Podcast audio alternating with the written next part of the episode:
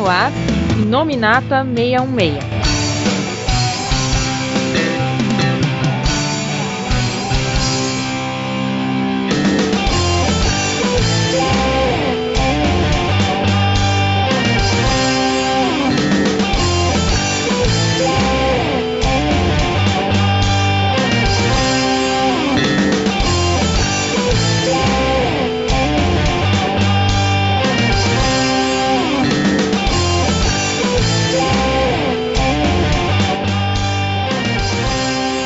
Olá, olá pessoal, estamos começando aqui mais um Inominata 66. Eu sou o Coveiro e neste ano aqui de 2023 é, chegou a hora, né, de falar. A gente já tinha falado sobre 50 anos de Vingadores, tinha falado sobre 50 anos de Homem de Ferro, Doutor Estranho por aí vai. E naquela época a gente nunca falou sobre os X-Men, né? Porque inclusive tinha Mutação em Debate, que é nosso podcast em anexo aí para pessoas que querem exclusivamente falar sobre mutantes. E é, é, a gente ficou com aquela vontade, né? De, na época de falar sobre X-Men. E calhou agora fazendo 60 anos na, dos mutantes na Marvel, né? A gente pensou assim, bom, é, a gente poderia falar sobre, sei lá, comemorar muita coisa dos Vingadores, mas já tinha podcast sobre 50 anos, já tinha podcast, só é vocês voltarem aí, sobre as primeiras histórias, né? Que a gente até nomeou os anos dourados, que tinha até o Ed e a Kami, pra quem é mais antigo aí do Inominata meio meia. E a gente pensou, bom, esse ano vamos dedicar a, a, aos mutantes, vai. Eu pedi licença aí ao Mutação em Debate e estamos abrindo aqui o primeiro de uma série, né, de podcasts de Nominata 66 que vamos ter esse ano para os X-Men. E para acompanhar a gente aqui, esse, esse, primeiro podcast aí comemorativo, temos... Oi, aqui é o Felga e aqui a gente vai ver uma história de cinco adolescentes que foram chamados para defender a Alameda... Opa, não é, não é podcast errado, é sobre os X-Men mesmo. tá aproveitando um especial aí que tá vindo da Netflix? Pois é, né? Pois é, né? Mas, cara, se, se o Stan Lee tivesse colocado um, um, cada um com uma cor, cara, ele teria sido ainda mais precursor, né? Pois é, já pensou? e aí você acabou roubando a piada do senhor... Que é o Paulo e Magneto Móvel. ah, eu também li isso.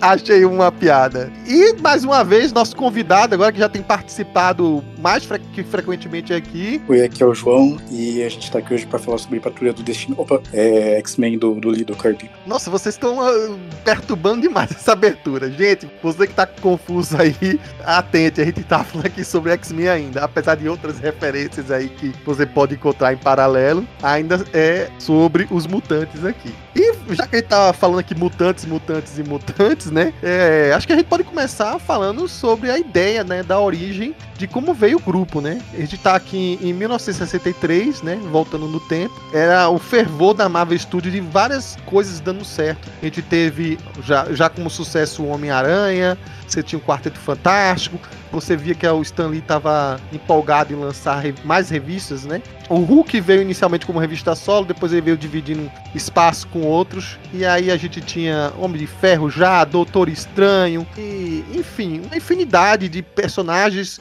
solos, né? Que estavam muito bem vendendo aí. E cada vez que vendia mais, é claro que vinha aquela voz lá vindo do, da porta do chefe, né? Do tio dele, né? O Martin Goodman, pedindo mais. Eu quero mais, né? Eu quero mais. A princípio, a primeira nova revista foi fácil de fazer, já que a ideia era vender grupos, né? E nada melhor do que até inspirado, né, na concorrência, juntar os principais heróis da editora e formar os Vingadores, mas havia espaço para mais ainda. E é, é o, o, pedido para Stanley fazer mais vinha, vinha, vinha, e ele já tava meio que absorto assim do que, como é que eu vou criar. Eu tenho até ideia para personagem, mas como é que eu vou criar a origem desses personagens? E é até curioso, né? Porque alguns artigos até colocam que foi de uma, de uma preguiça do Stan Lee de inventar mais origens de personagens, mais origens de poderes, né?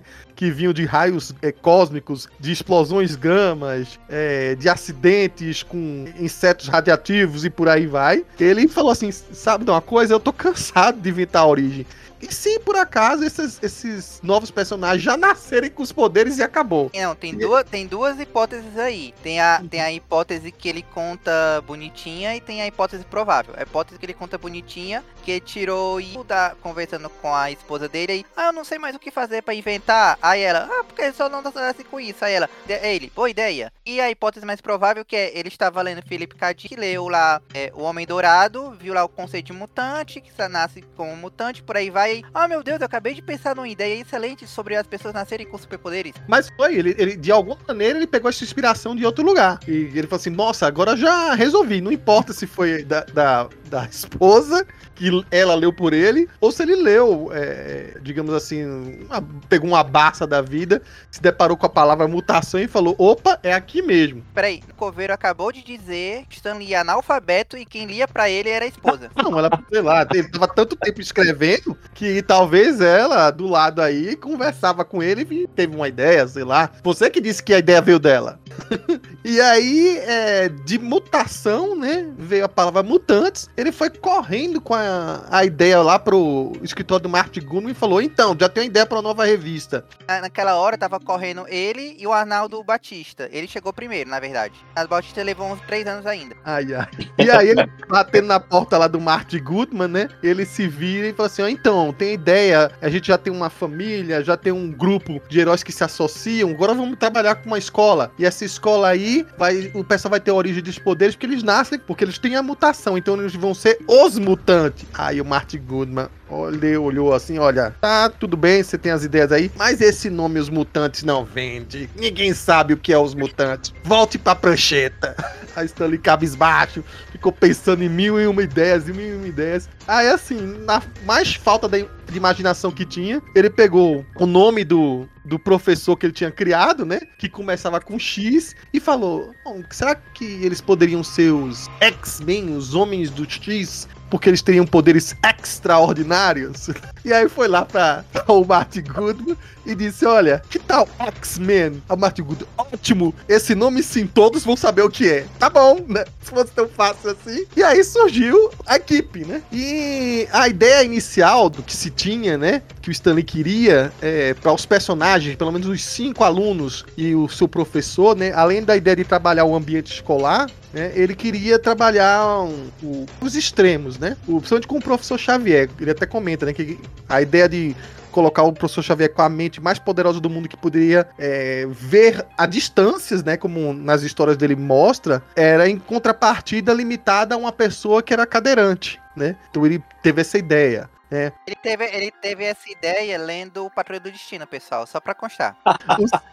o Ciclope, que seria o, o, o segundo em comando e o líder de campo, né? E que deveria ser destemido e por aí vai. Ele coloca uma figura que tem uma personalidade que duvida de si mesmo, né? É o que ele coloca. E que teria uma visão limitada, né? Então, uma ideia de um grande líder que ele queria criar e o líder é mais re- retraído, é, fechado, né? E também tem a visão mais limitada, né? Era a ideia dele assim. Mesma coisa pro Fera. O Fera era o mais animalesco, o mais forte, o mais burilão e seria o mais inteligente do grupo e por aí vai. O, aí a gente vê também o anjo, o anjo é, não era tão desenvolvido nessa época, pelo menos com o Stan Lee não se tinha essa ideia de que ele era su- um super ricaço e por aí vai, mas ele tinha que esconder, digamos assim, a, a beleza dele, é, que seria as asas de anjo, pra não mostrar, digamos assim, a- ao público, né? Aí a Jean Grey também, ela seria a menina do grupo e também seria uma das mais poderosas, né, telecinética. E o, o Homem de Gelo,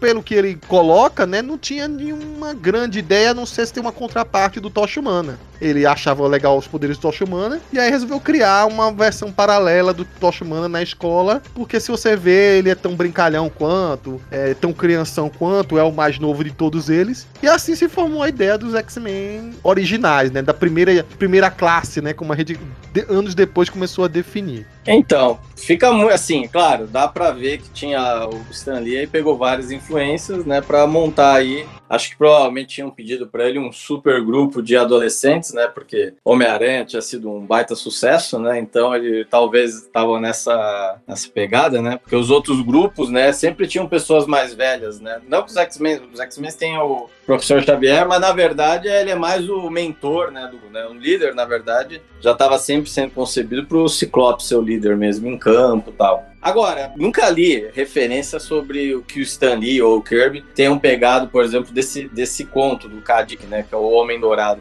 Mas, cara, a, a, a concepção de algumas coisas que estão nesse conto foram tão, foram, vamos dizer assim, bem firmadas, no, vamos dizer assim, na, no canônia dos X-Men. Até os termos Homo Superior, Homo Superior tem lá no, esse conto do Kadik, que eu acho que foi escrito há 10, 10 anos antes, né, se engano. Então, e, e assim, a, e, a, e, até a mesma até a mesma temática, né, que mais para frente isso aí é, é colocado, né, agora nessas primeiras histórias não tem tanto isso, a questão do, do medo do homem comum, né, de ser sobrepujado pelo, pelos mutantes, né, isso já tá, estava bem descrito isso também no, nesse conto do, do Philip K. Dick, né. Enfim, eu nunca vi o Stan Lee fazendo referência a, a, esse conto, até da mesma forma que ele também nunca fez referência à Patrulha do Destino, né? Obviamente, né? Mas você também percebe que tem algumas alguma identidade, assim, tal, né? Mas, enfim, é, criou-se, né, aí juntou-se esses cinco adolescentes que se o Stanley tivesse colocado uma cor de cada um, teria talvez feito mais sucesso, né? Porque os X-Men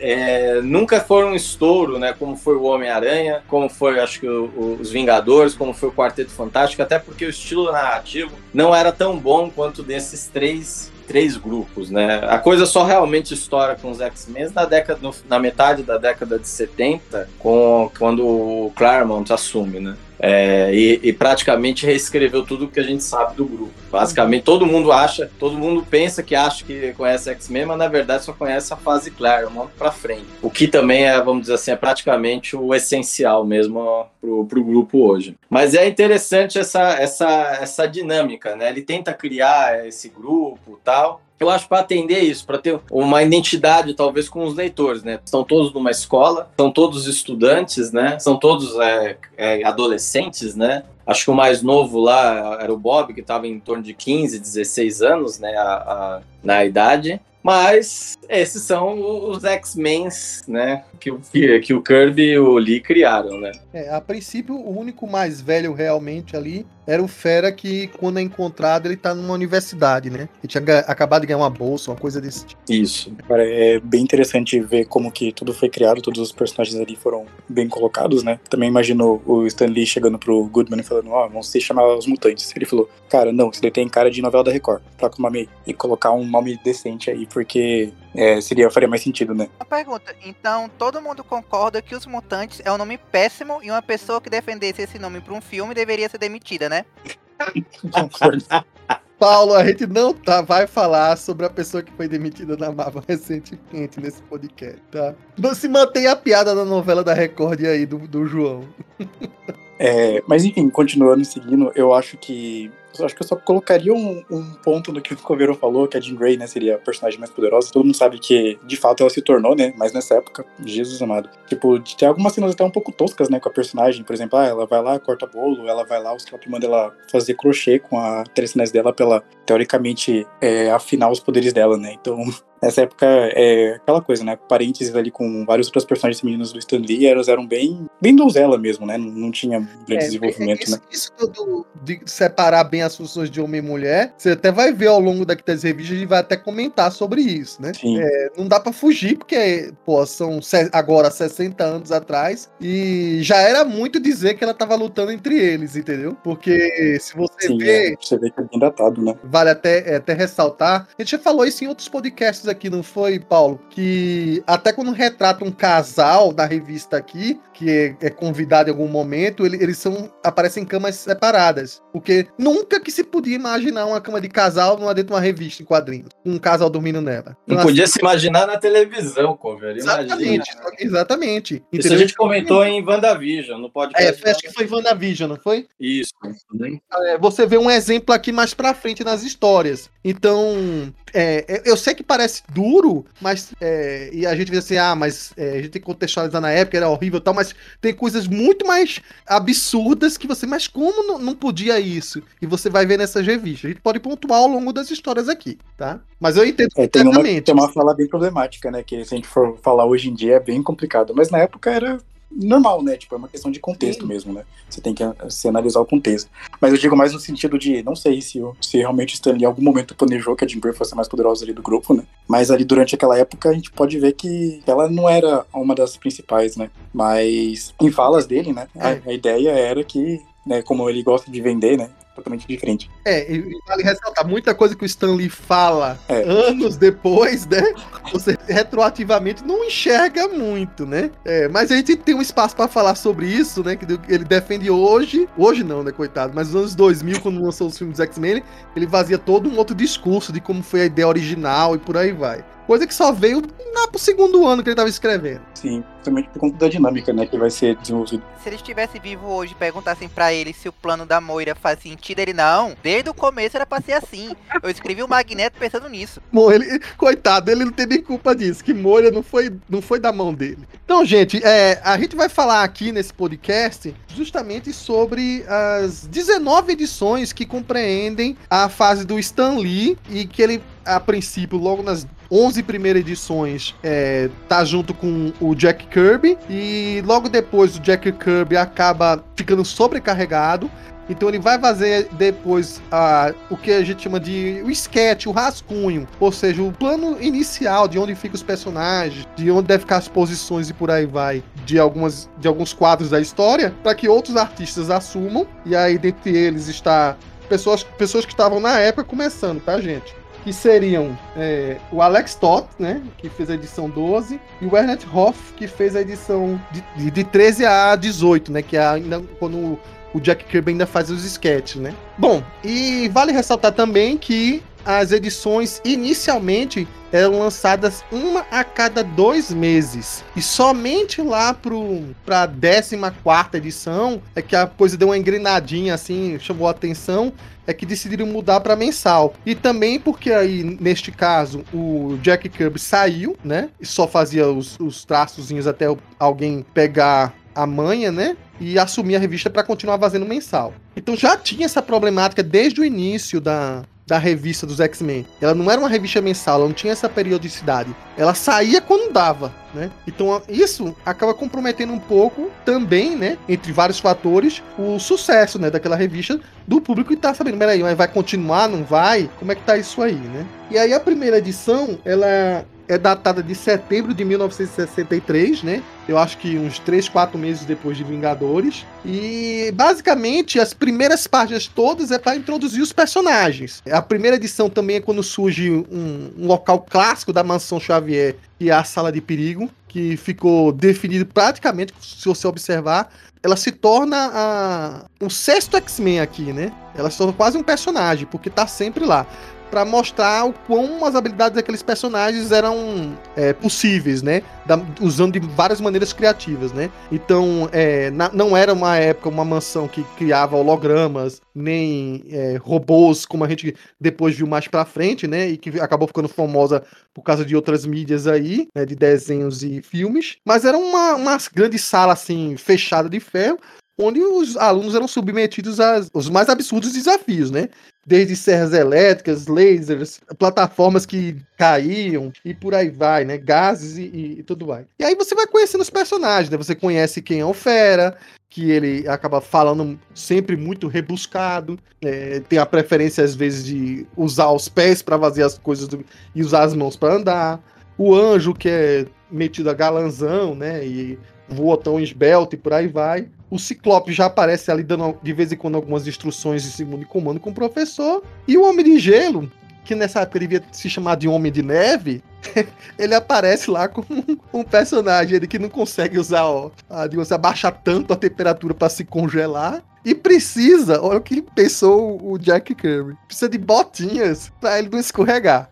Então, sempre você vai ver ele de botinhas é o que se destaca lá, e todos os X-Men, é, com seus uniformes preto e amarelo, que acaba se tornando um clássico, né? Com o tempo. Ou é azul e amarelo, depende de quem tá fazendo a sombra aí. E a primeira história é a introdução da Jean Grey, que, convenhamos, pelo amor de Deus, é, é outros tempos, né, gente? Porque aqui a, ela chega no meio de quatro marmanjos assim, e ela é assediada até os infernos. Ela não tem nem tempo de respirar ali. Mas é outras épocas. Enfim, o Xavier já vai mostrando assim, ah, como se ela tivesse algum, alguma noção do treinamento, ou já tivesse contato com ela em algum tempo. E ela já mostra ali que ela é capaz de levitar, de se proteger quando alguém, algum engraçadinho lá, acho que foi o Fera que se engraçou mais no começo. Ela levita o Fera assim e dá, dá uma derrubada nele no chão e por aí vai, né? Que é uma coisa que é bem diferente do que se a gente tinha no começo, né? Daquela ideia que o Claremont depois desenvolveu, de que a Jean Grey não tinha controle nenhum dos poderes dela no princípio, e que Xavier precisou tirar ela do coma e ajudar ela com tratamento por anos até ela voltar a ter um, um controle mais fino dos poderes dela. Outra coisa,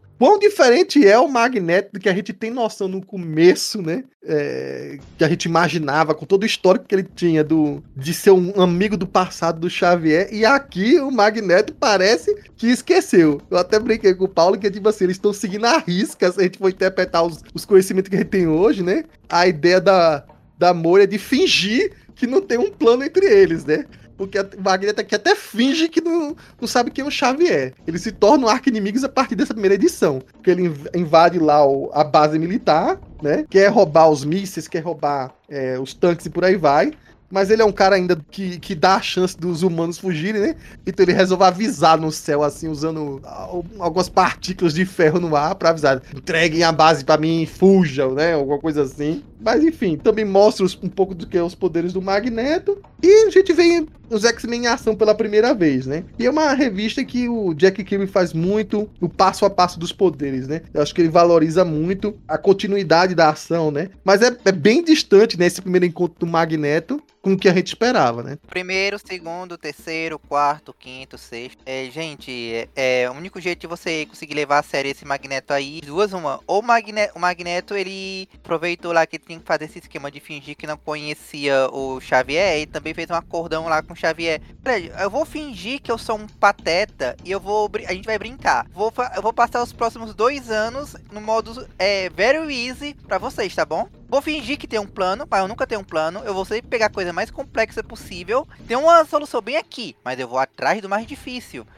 Aí vocês têm que resolver o negócio. Se você for olhar, o Xavier também parece, parece tudo é um grande tutorial. É um grande mal tutorial. Porque eu também um Xavier, ele olha assim: olha, eu podia resolver isso aqui com uma frase. Mas não, eu vou deixar eles se lascarem sozinhos para eles aprenderem. Mas é o professor.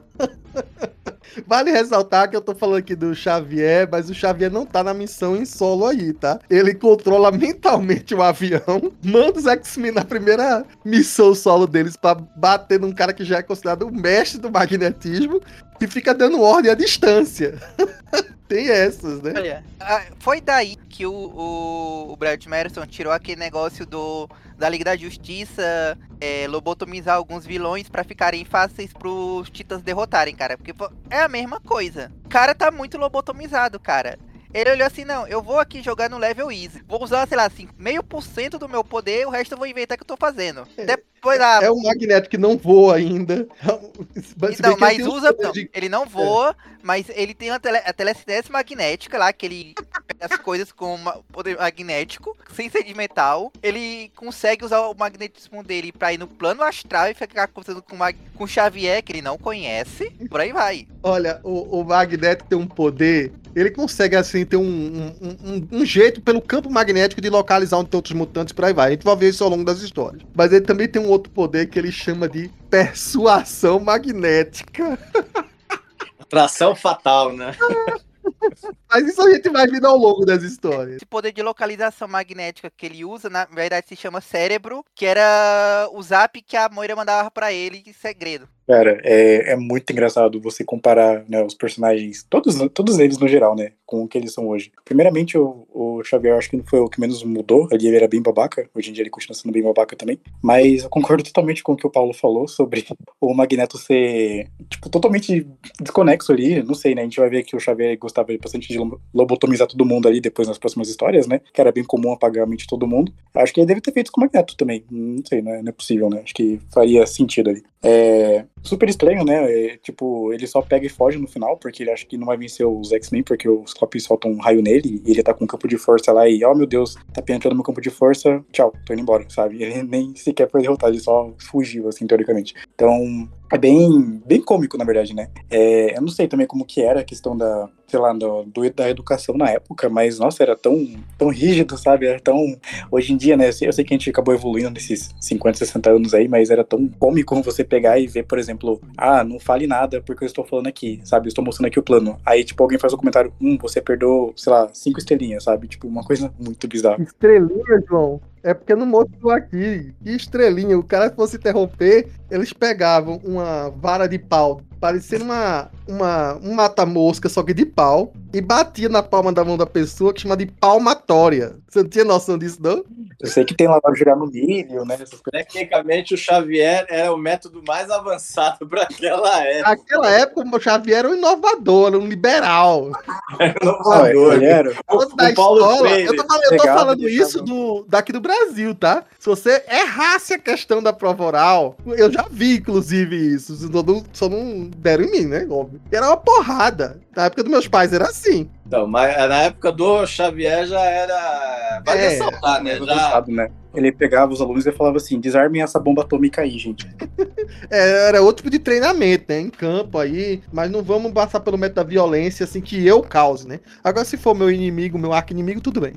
Então, cara, eu acho que assim, é, você pegar essas histórias, analisar com o contexto de hoje, fica até difícil, né? Porque os X-Men, obviamente, né? A gente assim, vê. São colocadas muitas limitações dos poderes. Esses cinco hoje, eles arrasam quarteirões, né? Sim. Falando, né? não. Se você pegar os cinco originais na, na, nas formas que estão hoje, que aliás já foram tão remendados, já foram. Tirando o anjo, né?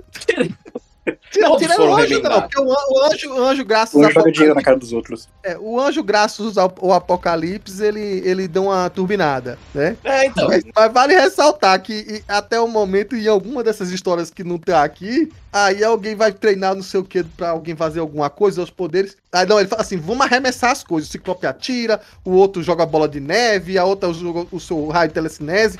Aí o anjo ah, pega um bastão e arremessa. o anjo tá bom. Se você pegar os cinco da forma como eles estão hoje, aliás, a Jean Grey, até nessas primeiras histórias, até ela começar a levitar e aos poucos também demora, tá? Você nem tinha telepatia. É? é, então, nem tinha telepatia, da qual ela ficou tão. Também é outro dos superpoderes dela tal. Mas enfim, o próprio Ciclope, né? Que você olha que ele usando os raios, né, você fala, pô, mas na última história que eu, assim, mais recente, o cara abre aquele visor e, tipo, acabou, né? Não tem mais, não tem mais adversário e tal, né? Enfim. Mas aí o, o, você vê, né? Tem, tem todas essas limitações de poderes que hoje não tem, né? Porque os inimigos foram ficando cada vez mais fortes, mais fortes, mais fortes, mais fortes, mais fortes né? E, cara, esse Magneto, cara, e, e, e, você, é, você repara, né? O Magneto é o primeiro vilão, mas como tinha aquela coisa, a cada, a cada número tinha que ter um vilão novo, né? O Magneto aparece no primeiro e só volta, acho que no 4 ou 5, né? Junto já com a, com a, a Irmandade, né? O, mas, cara, o Magneto, acho que assim, é, é, tá, você fala assim, esse cara tá de sacanagem, né, meu? Pô, mestre do magnetismo tá. Eu acho, cara, que a teoria é o seguinte: realmente o plano da Moira mesmo, e ele só tava ali tirando onda mesmo, por isso ele ficava desse coisa, tá? E, cara, o Stanley não acertava qual era no final das contas, né? Porque esses poderes, acho que, bom, nem sei se eles usam, talvez um quando um ou outro arqueólogo de quadrinhos resgata, né? É, esses, esses poderes, assim como a gente vai ver aí da rajada mental contra robôs, que o Xavier usa também. É, mas, cara, tem uns poderes, cara, do Magneto que não fazem. Nem hoje tem. Nem hoje ele usa tal, não sei o que, né? Então é, uma, é um vilão caricato, mas é o da época, né? precisava apresentar uma grande ameaça. A grande ameaça era invadir uma base militar, né? Vale lembrar aí que ao longo dessas histórias você vê que os X-Men tinham um excelente relacionamento com, com o... o exército aí. Com, caso, né? o exército, com o governo de forma, de forma geral, né? Algo que, vez ou outra, isso aí é, acaba sendo pontuado, tá? mas hoje, de maneira geral, o relacionamento é. Acho que principalmente depois do Claremont, o relacionamento nunca foi dos melhores, né? Mas nessa época era muito bom, Xavier tal. Tudo bem que ninguém sabia que o professor Xavier era o, era o líder, né? Sempre foi, sempre mantinha aquela coisa da. Aliás, é um barato eles escondendo as identidades, esconderijo tal, todas aquelas coisas, né? Todos aqueles momentos lá que, tipo, não, agora é, consegui tirar o cara antes que ele falasse o lugar onde ele está, onde eles ficam tal. Não tinha ética nenhuma, né? Já mostrava nessa época o professor Xavier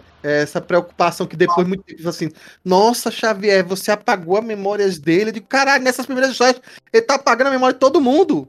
Como é que vocês ficaram horrorizados? Fez ele apagava, controlava. Meu, não tinha assim, com, com Stan Lee não tinha essa coisa assim. O lance era, meu, não, não pode chegar e acabou. Hoje que tem todo esse, todo esse milindre. Não, Xavier, você apagou a mente das, das pessoas. Nossa que coisa. Mas enfim, é coisa assim da época. E os vilões vão refletir as coisas da época, né? Então é, não tem muito, não tem, não, não, assim, o Magneto tinha que talvez ser desse jeito, essa ameaça meio caricata, né? Bom, a, já na segunda edição, né, a gente é apresentado por um outro vilão que aí é um vilão mais, digamos assim, fácil de digerir, porque enquanto o Magneto queria porque queria roubar uma base, queria porque queria roubar os mísseis nucleares para detonar o mundo, para controlar o mundo para os mutantes, né? E, e, nem era, ele só tava fazendo isso sozinho, né? Não tava nem, tava mais ele, né? Tipo assim, olha, eu sou grande poderoso e posso fazer isso,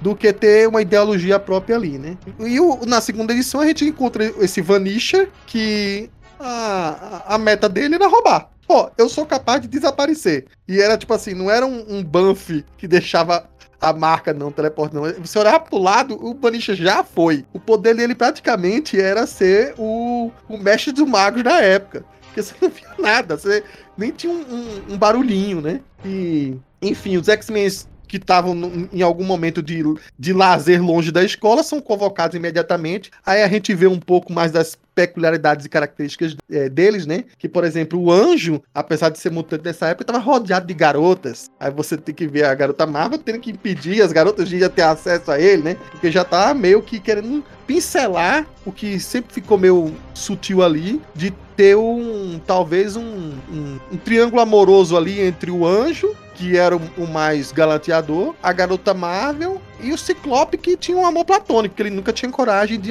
de se assumir pra Jean, né? Apesar de que, convenhamos, todos ali abordavam a, a Jean de várias maneiras, né? Tirando o Homem de Gelo, mas a gente fala isso depois. Enfim, o, o Vanisher, que nunca chegou a ter uma tradução própria aqui, e eu acho que as histórias dele demorou para chegar no Brasil, por isso que nunca é, teve uma, um nomezinho traduzido, vamos dizer assim, pela Ebal ou por alguma outra empresa para ter um nomezinho engraçado, tipo o Sumiço, aquele que desaparece, sei lá o que. Então ficou por um Vanisher na tradução mesmo. Ele tinha um, um visual muito esquisito para ser um ladrão, que ele parecia uma cobra. Até o símbolo dele que você vê parece uma cobra, tipo uma cobra coral, sabe? Atrás ele tinha um capuz como se fosse um olho, na frente um, um risco preto como se fosse uma cobra. A roupa parece escama de cobra, mas eu não consigo associar esse nome para ser uma, uma, uma, alguma cobra do reino animal. Se alguém souber aí, por favor, me fale. Porque em outros vilões aí a gente sabe, né? Por exemplo, a Diamondback, né?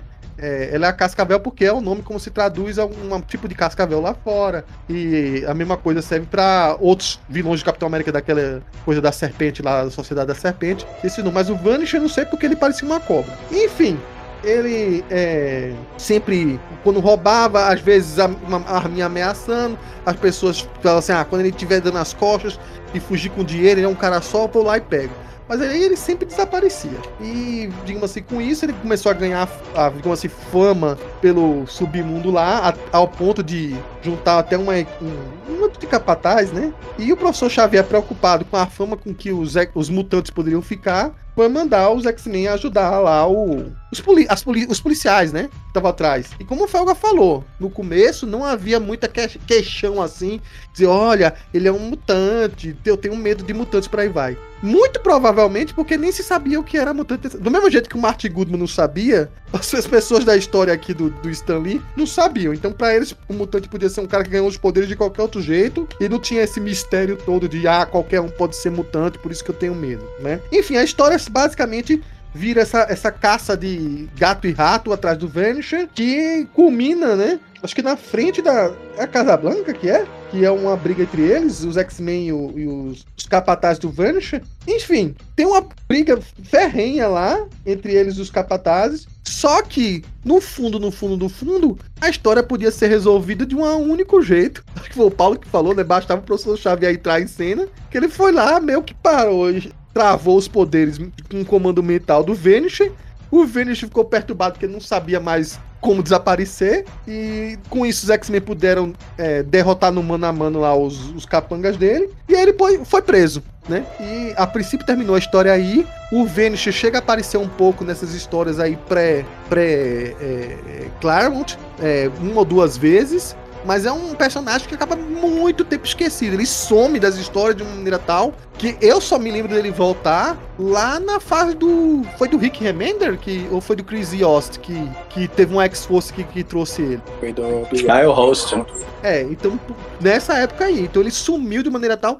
E é um personagem até que, digamos assim, bem trabalhado, né? Dando um pouco de características a ele. Ficou interessante nessa fase. E aqui, digamos, ele cumpre o papel. Ele é praticamente o que seria um, um vilão do Homem-Aranha ali. Ele é limitado, ele tá ali por ganância, ele quer o dinheiro e tal. E tá usando os poderes dele para isso. Isso é careca e verde. É o quê?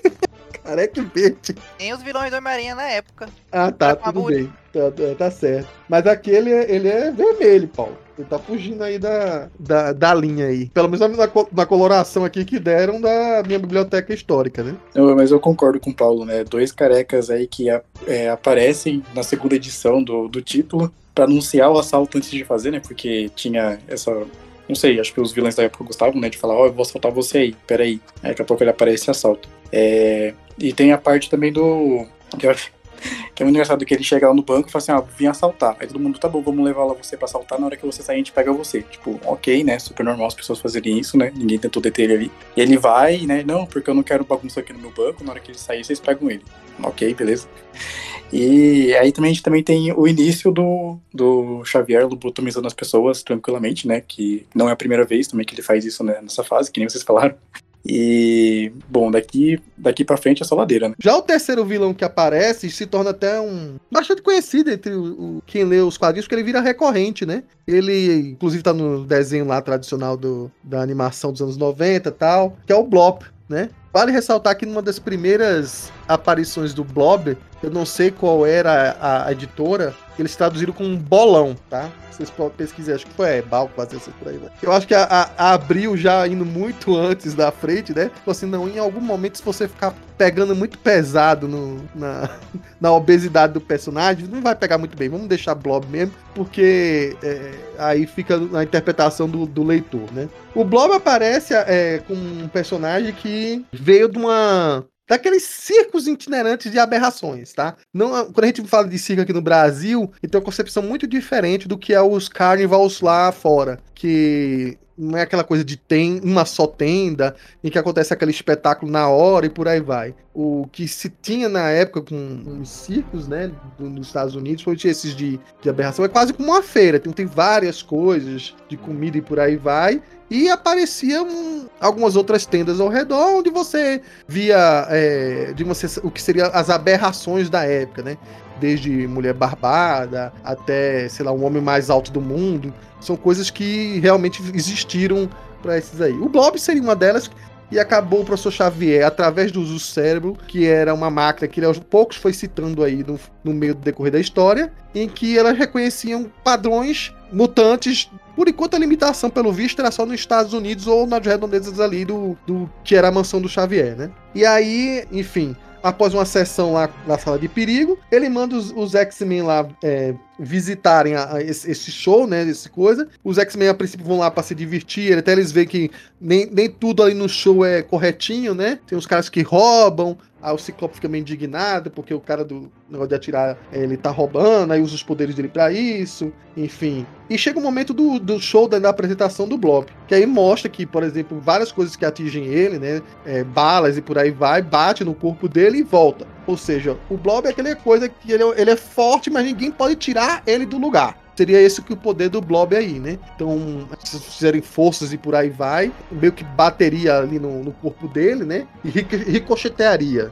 Seria essa a ideia dos poderes iniciais, né? Fora isso, ele tinha uma força estupenda, né? É, ele, ele, aguentava, né? Tinha uma resistência também muito grande. Quando o Xavier chama o Bob para lá, vê que boa parte da edição é para ver os limites dos poderes dele, né? Tipo, ele, ah, ele também podia apagar chamas com a mão, podia destruir o, o gelo do Homem de Gelo, tinha quebrava correntes e por aí vai. Só que em, em determinado momento o Blob não gosta muito da, da ideia do professor Xavier, né? De ficar usando ele como soldado e por aí vai. E aí ele decide fugir. Só que, quando ele foge, o Blob vai lá pro circo de volta. Você vê então que, digamos assim, a ideia de que o circo. Acho que o Stanley tinha algum problema com o circo, né? Vários vilões aí vinham de circo. Ele não, não peraí, o, cove, o coveiro tá, tá limpando a barra do Xavier de uma maneira inacreditável aqui. O quê? Não, o que aconteceu? O Xavier chegou, Blob, você quer ser o meu soldado e tudo mais? Aí o Blob, cara, eu, tô, gosto, eu gostaria de ficar no circo, por favor, só quero voltar pra lá, eu não sei que lugar é esse aqui, eu tô com medo. Aí ele, ele sabe demais, peguem ele, vamos espancá-lo e limpar sua memória.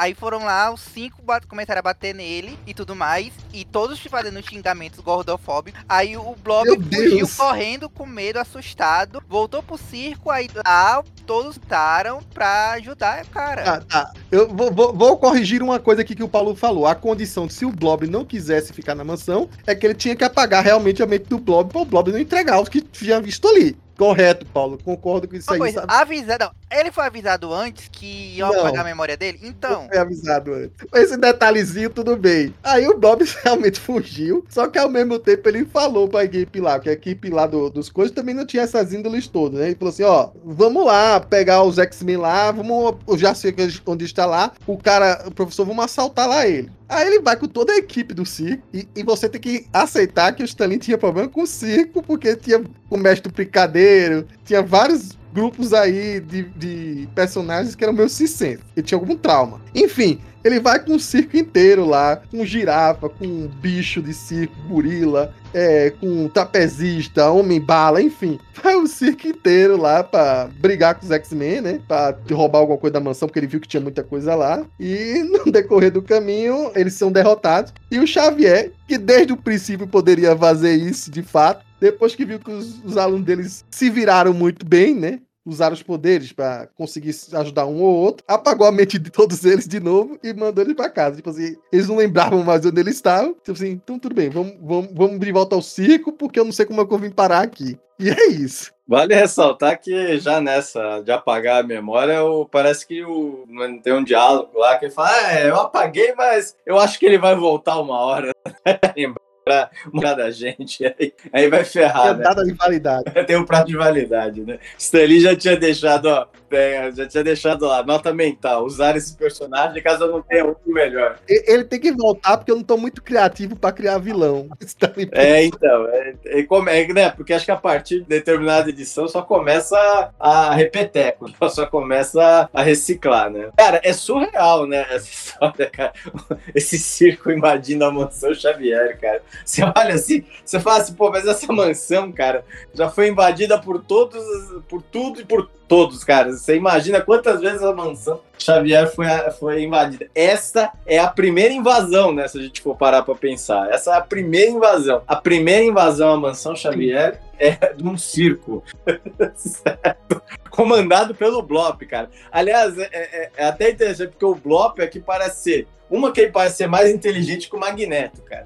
É mais racional que o Magneto em vários sentidos do, do termo, né? E a gente sempre tem uma noção que o Blop não é lá um personagem muito, né, de inteligência avançada. Não tô dizendo aqui que ele é um super gênio do crime, mas é, ele parece ser mais racional que o Magneto, né? E os limites que ele queria, né, que era apenas tirar as coisas da mansão, sei lá, roubar e por aí vai, e usar os poderes para ganhar dinheiro. Não, é que assim, a, a, preocupação, a preocupação do Xavier é o seguinte, ó, é, é, se é, esse cara não pode tá, não pode ficar solto. Por quê? Não, porque o Magneto vai recrutar ele. Então tem, uma, tem umas partes que a, que a história é meio que gira em torno disso. Ó. Não, a gente tem que chegar antes nesse mutante, porque se chegar o Magneto e a, e, vai, vai dar rolo, vai ser recrutado, não sei o que tal. É, cara, é, aí vai lá o Xavier tenta recrutar, o cara não quer nada com nada, o cara só quer saber de ganhar dinheiro, né? É, só queria complementar que eu acho que é a primeira vez que o Ciclope aparece com o nome de, de Scott, né? Porque até então ele chamava ele de, de Slim no, no original e aqui no Brasil Magrão, né?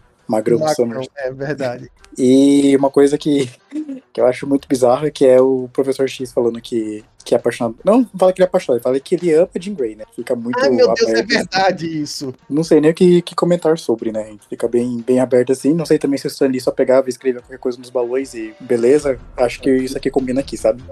Nossa, não, na verdade, isso aí se vale ressaltar. Isso aí foi usado depois desse quadro para justificar. Não sei se você lê essas histórias, João, que você é da, da época mais recente. Porque o Xavier tinha uma, pa uma paixão recôndita pela, pela Jean Grey, sim. Em algum momento, acho que foi em Massacre. Foi aonde, é, Felga? Eu acho que foi Massacre mesmo. Foi Massacre. Foi Massacre foi... que isso foi. Massacre. A Jean falando pro Massacre que o Xavier era o cara mais idôneo que ela conhecia ao Xavier. Vamos aqui fazer um. Vamos aqui olhar no VAR agora. Aí traz o quadrinho, né? Arquivo confidencial. Não, pois é, então assim, eu não sei onde estava a cabeça do, do Stan Lee, se bem que eu sei, aí entra naquela história de que são coisas inconcebíveis no dia de hoje, né? Do mesmo jeito, é, é, João, em que você tinha na época uma diferença muito grande entre o Reed Richards, que era um professor doutor e por aí vai, e a Invisible Girl, porque era garota invisível na época, né? E, e do mesmo jeito que a. Aí tá comparando com o vilão, né? Não, da, calma. Do mesmo jeito que o Hank Pym, que era amigo, colega de trabalho do pai da Vespa, e depois... Viúvo, né? Acho que era viúvo também. E só tá comparando viúvo, com vilões. Da... Hã?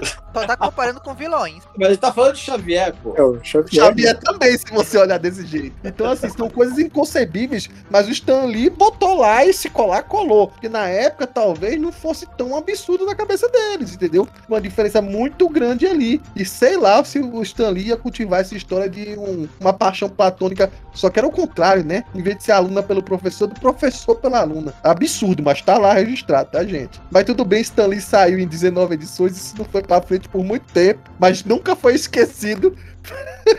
pela sua, pelo seu alter ego do massacre. Bom, é, edição 4, eu acho que, que é uma das edições que mais foram repetidas em republicações aqui no Brasil. Acho que só perde para pra uma que a gente vai ver mais pra frente ali da, da origem do fanático, né? É a, a primeira aparição da Irmandade de Mutantes, né? Ela justamente é, é, era até muito mais republicada do que a própria primeira aparição do Magneto. Porque aqui o Magneto é um pouquinho mais bem construído, mas é muito pouca coisa. Aqui o Magneto já tem mais ou menos um plano de que é, é não é só ele o único mutante que existe, existe outros do, do grupo. E provavelmente porque ele viu os X-Men né, se reunindo, ele resolveu juntar sua própria equipe. Então tem várias curiosidades aqui ao longo da história, tá? Além da apresentação de todos os vilões aí, eu não vou entrar em detalhes aí, eu vou até passar para vocês falarem, mas a gente tem um, um mestre mental, que é aquela figura feia, horrível, né? Parecendo um bruxo, mas que é capaz de criar as ilusões mais belas. O Grosso, coitado, que é, é, enfim, no original o todo, né? Em algum momento acho que foi traduzido como sapo aqui, salvo engano, por uma das versões antigas, que era o, o mais é, baba-ovo do Magneto, né? E se vestia como o bobo da corte. Então ele tava ali por um alívio cômico mesmo. Dois irmãos gêmeos, que seria o, o Quicksilver, o Mercúrio, né? E a feiticeira Escarlate. Só que na capa que tem aqui da minha revista, a feiticeira Escarlate tá de verde na capa, né? Não sei se isso foi um erro da Panini, da biblioteca histórica, ou se é do original ela apenas manteve, né? É, é curioso aqui porque a gente vê a, um pouco da relação que é dispare, né? Enquanto a escola parece estar em sintonia, apesar de que existe muita brincadeira entre os alunos, e eles gostam muito de ficar zoando um ao outro e às vezes dando fórum um no outro. Eu até tava falando que o, pros meninos, né, quando, enquanto tava lendo na revista, que haja fora. Eu não sei como o professor Xavier aguentava, porque é muita piadinha, é muito o, o que o americano gosta de chamar é de roast, né, de, de tirar uma com a cara do outro, né, mas tinha uma relação amigável. Já do, do a equipe do Magneto, os quatro dele lá, é, tirando os dois irmãos, né, você via que era um negócio meio, meio mal equilibrado ali, né, porque o mestre mental também tava de olho na, na feiticeira escalate, né, da Wanda, e o Grosso também tinha, digamos assim, um complexo meio de inferioridade, mas quando pôde a oportunidade deu em cima também, né, e os dois gêmeos só estavam ali, né, já criaram um pouco de índole dele de- desde o começo, não sei se era no futuro pensando em usar eles de alguma maneira, né, como foram usados em edições depois para uma outra equipe, mas deram um pouco de índole deles dizendo que eles só estavam ali em, em forma de gratidão porque Magneto salvou eles de uma tuba é, irada contra eles que tinham poderes, né? E confundiram o, poder da irmã com uma de bruxa, né? Então, assim, Magneto então é, já, já está com a equipe formada, não, não conta detalhadamente como é que ele juntou eles, mas já mostra que eles tinham um plano e aí de é, escolher especificamente um. Eu acho que é um país, Paulo, ou é um, um povoado, É. Essa marca. São Marco. coisa assim, é uma República de Bananas, cara. uma República de Bananas. Aonde não sei, deve ter sido a Europa, sei lá, alguma coisa Não, assim. não, não. República de Bananas já é bem esclarecido, fica sempre na América Central e alguma parte ali naquela na tripinha da América era uma Central ilha. ou, na, ou no Caribe. É sempre um desses dois. Era uma ilha. Não era no Pacífico essa? Não, não, era na América Central mesmo. Eu não É, sei se essa- essa- esse país fictício foi usado depois. Foi, é um dos, é um dos que não tem acordo com Krakoa por causa disso. É, então, mas é, é raramente é usado, assim, vez ou outra é lembrado, né? Cara, o Hickman foi uma das três pessoas que leram é, Que é, leu Jack X-Men. Foi. É, os outros dois. Ele é o X-Men né? do Claro, né? Fique, fique bem claro. Então o que é que, fizeram? Para espantar a população, fingiram um exército que era uma ilusão, né? O, o- o que quando precisava de algum evento físico para intimidar a galera, usava os, os poderes, né? A gente também vê pela primeira vez o uso do plano astral, que tem um confronto entre Magneto e Xavier, mas em nenhum momento eles dão a entender que eles se conheciam no passado. Então fica, é, digamos, aquela coisa assim. E dá pra ver que Magneto é, é uma das primeiras vezes que ele usa aquele poder de sair, né? De sair do corpo. Não porque o Xavier puxou ele, mas porque de alguma maneira o eletromagnetismo também dá esse poder mental a ele. Bom, é, como é, acho que a maioria das pessoas já viram isso, né, dessa história. Então tem ó, o- os X-Men usando os poderes dele de inúmeras maneiras para invadir o local e detonar o- o- a Irmandade de Mutantes. É, o, o Felga falou que o poder do Ciclope não estava a todo aí, mas é curioso que em algumas edições, talvez até na primeira edição, era um poder capaz de destruir paredes, né? Aí nessa aqui, quando o Ciclope usa os poderes, é para empurrar o- os soldados que o Magneto tinha, né? Fazendo eles darem cambalhotas, né? Tipo, então assim, realmente tem uma, uma distorção ali. Não sei se o Ciclope é capaz de controlar a impulsão. Nunca ficou claro isso, né? A impulsão do Também tem um- uma coisa, né? Hoje tá, tá claro que são rajadas possíveis, né? Mas em algumas partes o poder parecia ser é, calor, né? Não sei se tem, tem algumas histórias que dá a entender que parece que é, que é calor, né? Não seria um, é, o que a gente chama de raios compulsivos. É, É, exato. É o que eu falo assim, ele, ele também, assim, a princípio, o Ciclope tinha medo de abrir os olhos dele porque ia destruir paredes. Mas em determinado momento abre e é um poder que só faz a pessoa rolar no chão. Então, assim, fica meio não muito claro isso, né? Mas enfim. Os X-Men acabam conseguindo se livrar a ilha, afinal, boa parte do exército ali era uma ilusão, né? E aí o, os- a Irmandade de Mutantes foge, mas não antes a gente vê que antes de destruir a ilha, acho que estavam criando uma bomba um raio, uma coisa desse tipo que Magneto ativou, vem o, o Mercúrio e rapidamente desativa antes de fugir também. E aí dá a primeira pincelada de que dentro da Irmandade de Mutantes havia um, um- dois ali que eram bonzinhos, né? Eu gosto bastante do nome deles, né? Que ele é bem autoexplicativo. Irmandade de Mutantes do Mal, né? Que é o do, É, do inglês. é, no Brasil corrigiram isso.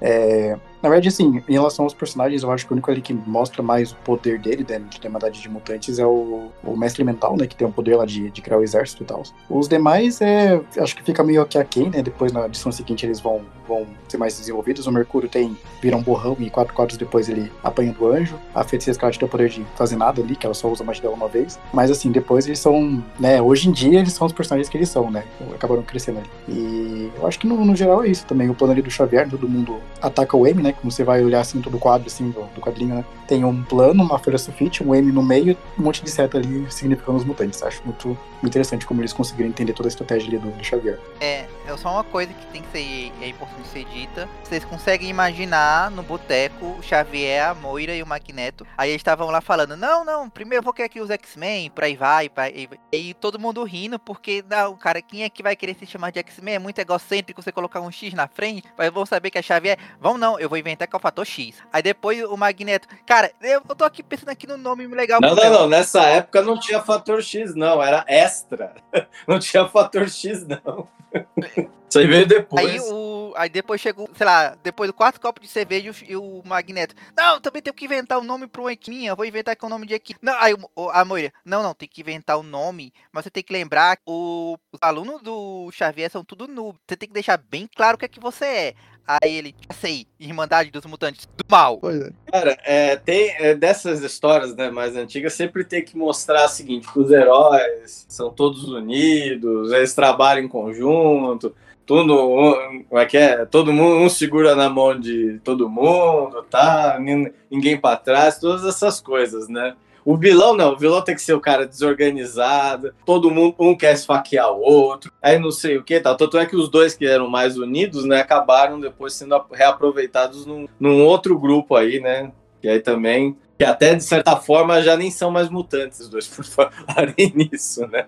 E tal. Vai lembrar que essa história do resgate, né? Isso acho que foi, isso aí deve ter sido reticoneado, recontado, reescrito. É, Magneto é, resgatando a Wanda e o Pietro, né? Da turba lá, né? Lá, lá da turba lá na, na Europa. Era, era Europa Central, né? Sim. Sim, né? E isso aí já foi recontado. de onde era, né? Depois retconearam que era. Então, isso aí já foi. Então, quer dizer, isso já passou por tanta. Tanto, como é que fala? Tanta mexida, né? Que é até estranho ver como, é, de certa forma, era foi simples, né? Essa essa coisa. Vai lembrar que eu não sei como eu tava vendo essa história na tradução, não sei se coisa. Ah, o nome, né, da, da feiticeira escarlate, né? Fala assim, ela é uma feiticeira escarlate, né? Uma coisa que acabou sendo no próprio MCU, vamos dizer assim, sendo incorporado, né? O codinome dela é, na verdade, existe. Existe uma feiticeira, vamos dizer assim, uma entidade chamada feiticeira escarlate, né? É, aqui Isso...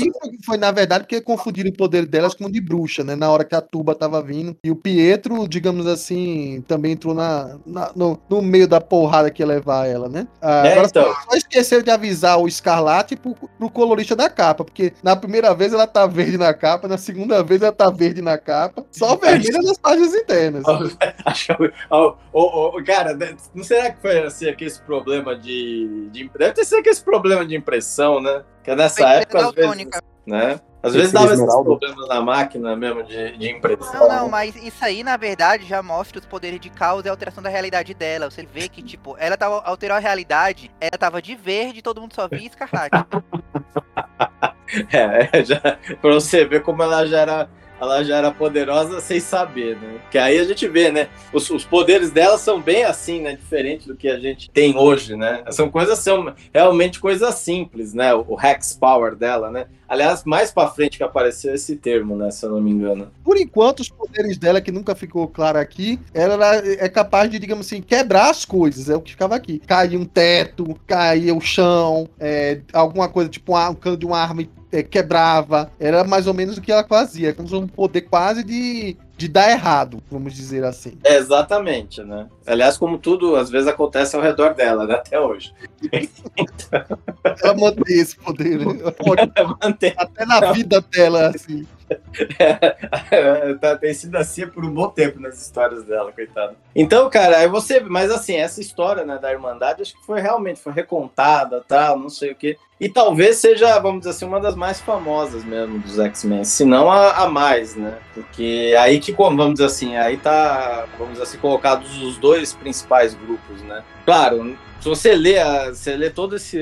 lê dentro desse run tal, não parece grande coisa. Hoje, de tanto ela ter sido recontada, reticoneada, acrescentado detalhes que não tinham tal, o plano da Moira com Xavier e, e, Magneto, enfim, né? Essa talvez seja uma das histórias mais importantes aí do canônio dos X-Men. A Irmandade Mutantes acabou virando, é, digamos assim, a principal arqui-equipe inimiga, vamos dizer, dos X-Men. Então ela volta pra edição 5, tá? Digamos assim, não tem muito que detalhar aqui, que a maioria dos personagens já foram introduzidos, então é mais para construir as relações dos dois lados aí entre os personagens. Mas vale algumas curiosidades aqui dessa edição 5. A primeira é que o professor Xavier sai de canto de novo, né? Dizendo que perdeu os poderes telepáticos dele durante a última luta, por o esforço que fez durante a batalha tal.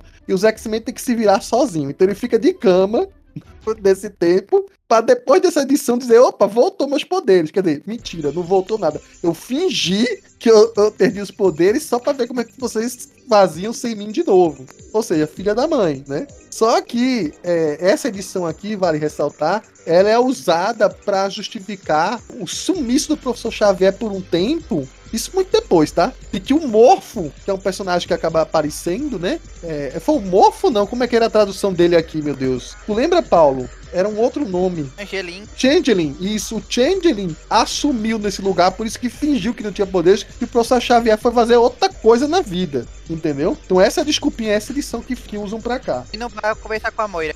É, pois é. É a edição também que aparece pela primeira vez. Eu não sei se nomeia, mas acho que nomeia assim. O asteroide M, que o, a, a Irmandade de Mutantes está lá no, no, orbitando pelo, pela Terra. Eu não lembro se nominalmente eles chamam assim, mas acho que sim. Chama.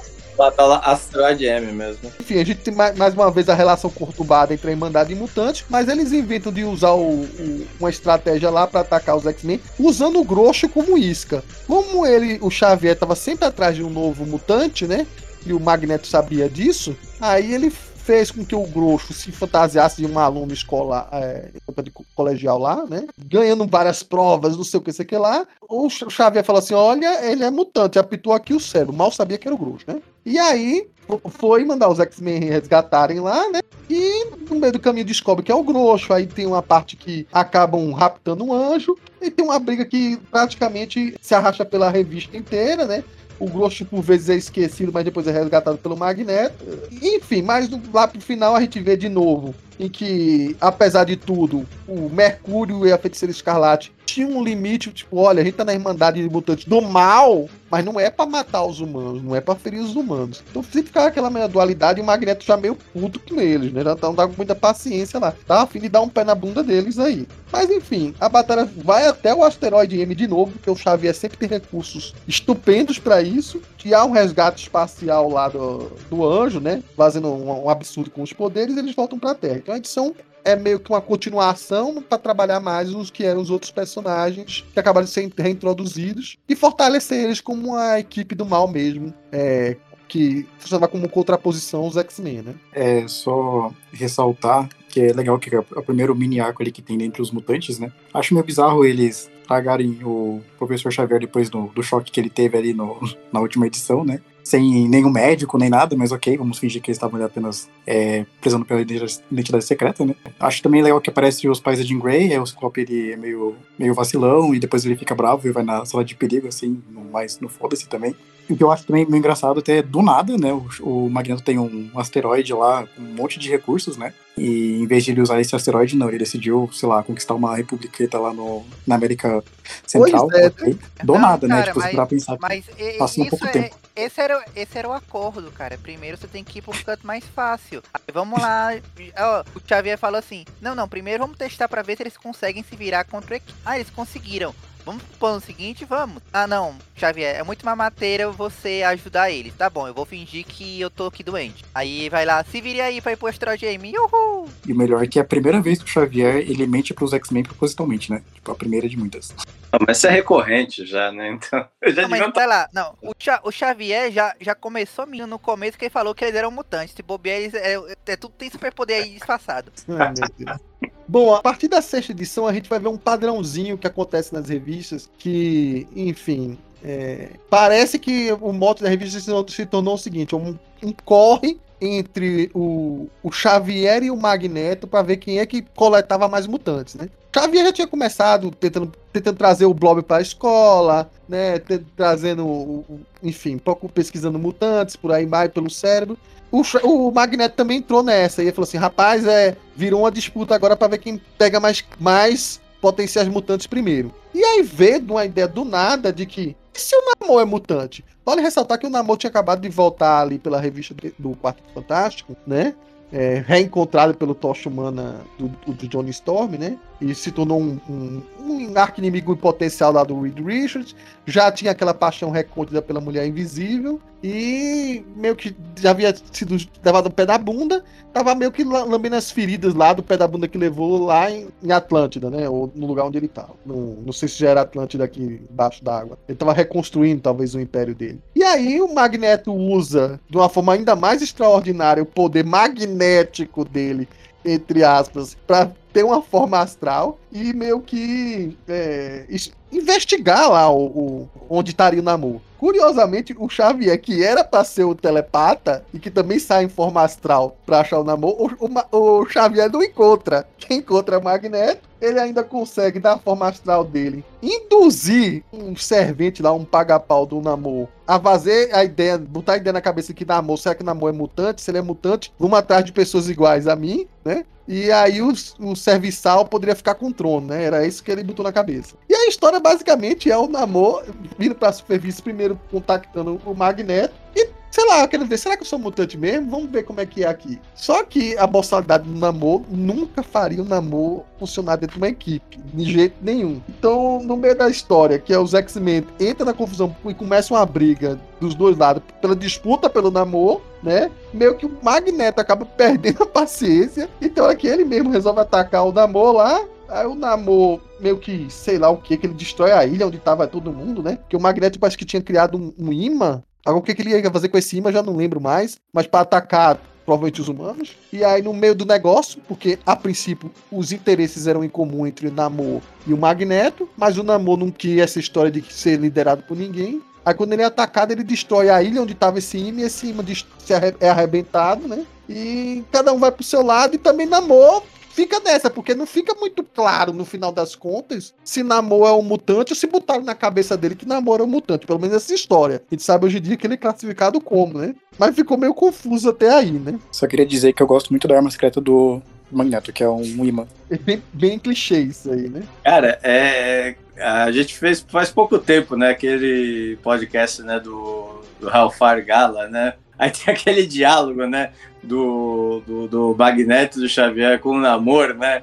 Lá tentando convencer lá numa aliança tal. Aí o Namor fala: Não, pra que, que eu quero uma aliança com Krakoa tal, não sei o quê. Eu tenho sete mares, blá blá blá. Aí você pega uma história dessa, cara, que fica os dois se estapeando por um cara que, meu, como você falou, não funciona em equipe nenhuma, né? Acho que funcionou por um tempinho nos Vingadores e olha lá, né? Porque o cara respeitava muito o Capitão América. É, mas aí você vê essa história, né? Com, com o olhar de hoje, você fala, meu Deus do céu, mas imagina como ficavam os dois lá se estapeando lá pra conseguir o um namoro, né? Até o Magneto perde a paciência, né? Fala, pô, não aguento mais. Isso aí, não, isso aí eu já falei. É, foi uma aposta no boteco depois da décima cerveja. Aí eles, quer ver como eu consigo dar mão pra minha equipe? Duvido, eu que vou conseguir. Casaram a aposta, aí no fim das contas eu acho que quem ganhou a aposta foi a Moira, que a aposta que os dois iam perder. É provável. Aí no final das contas fica a grande dúvida, porque aqui na revista não esclarece. Quando que foi que decidiram, afinal de contas, que Namor era pra ser mutante mesmo, não? Que aqui eu acho que tava todo mundo se auto-enganando pra pegar um dos caras mais poderosos do universo Marvel, né? É provável, né? Porque o Xavier não falou que o cérebro apontou isso, pelo que eu me lembro. E, e, e sei lá, o que que o, o Magneto queria alguém forte, né, pra descer a porrada nos X-Men.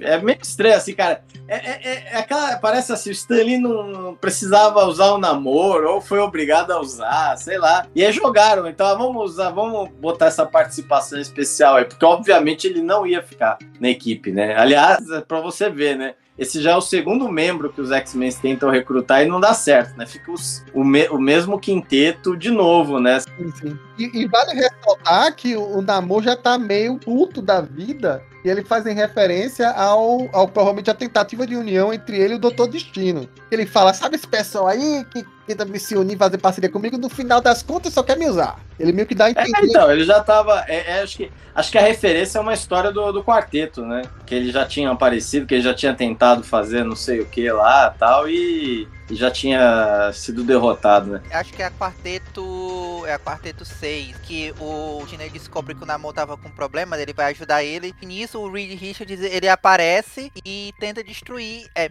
coloca tipo armadilha nos dois pra difícil Baxter e jogar a culpa no Namor e no Doutor, no Doutor Destino. O Doutor Destino consegue salvar o Namor, mas o Namor acha que foi traído.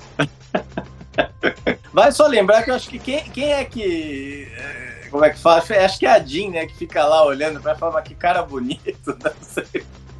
Pois é, né? O Namor, que tem aquele rosto triangular totalmente desproporcional à forma humana, né? É sempre o desejado Não, eu tô. mulheres.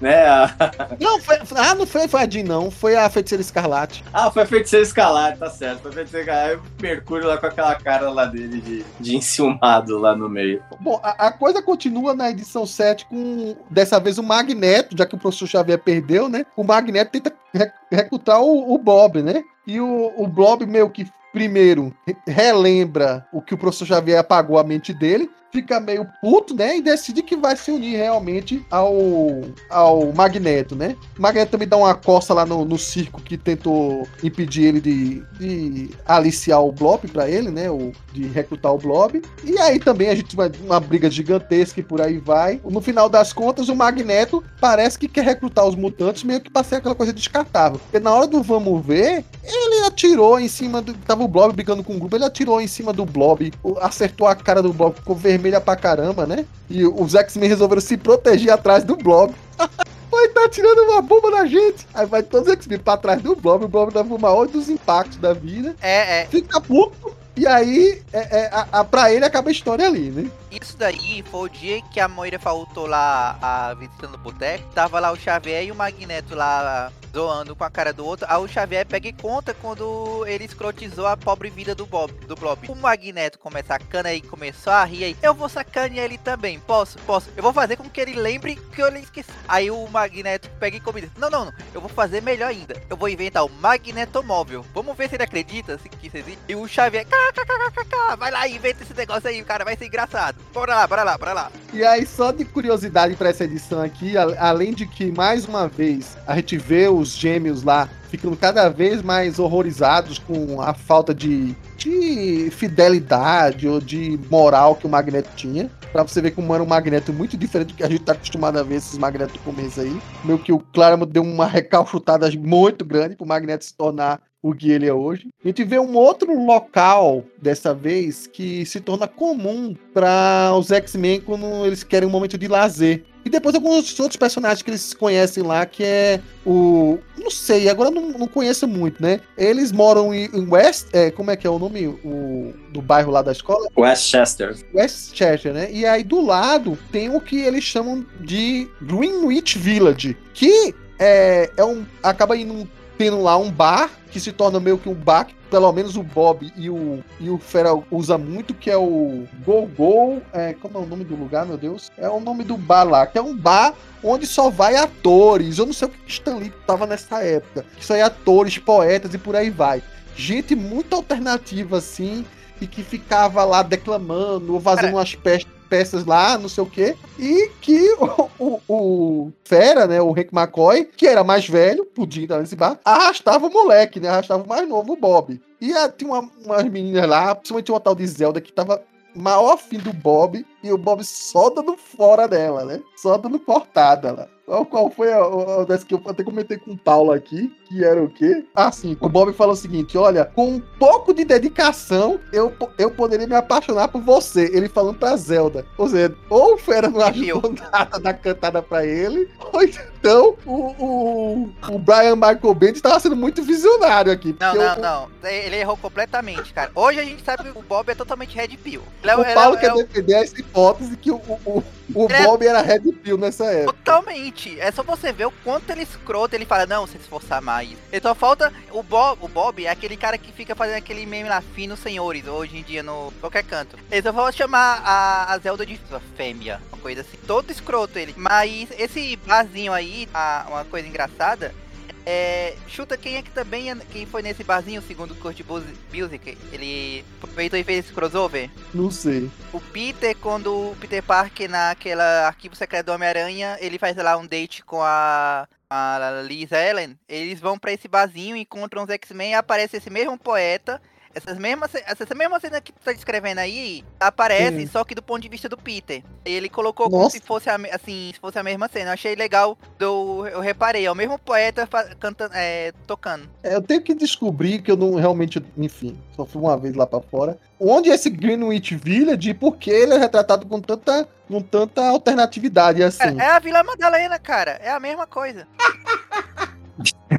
Ainda bem que não tava certa aqui hoje. Ainda bem que o Max Dark não tá aqui, porque senão ele ia ter um piripaque. Mas acho que é o Greenwich é mais ou menos isso. É um, é um lugar assim, tipo, véi, acho que a melhor referência pra gente é, o, é a Vila Madalena, né? Ali, tipo, deve ser meio igual o. É muito mais, cara. É pra muito artigo. Vila Madalena, vocês estão achando que é isso, mas não, não é. Vila Madalena é muito cocota, cara. Lá no Greenwich Village é, é, é, é, é tipo assim. É o acervo de pessoal do teatro, só pode. Não, então, mas é, guardadas as devidas proporções, obviamente, né? Mas a, a ideia acho que é mais ou menos essa, sabe?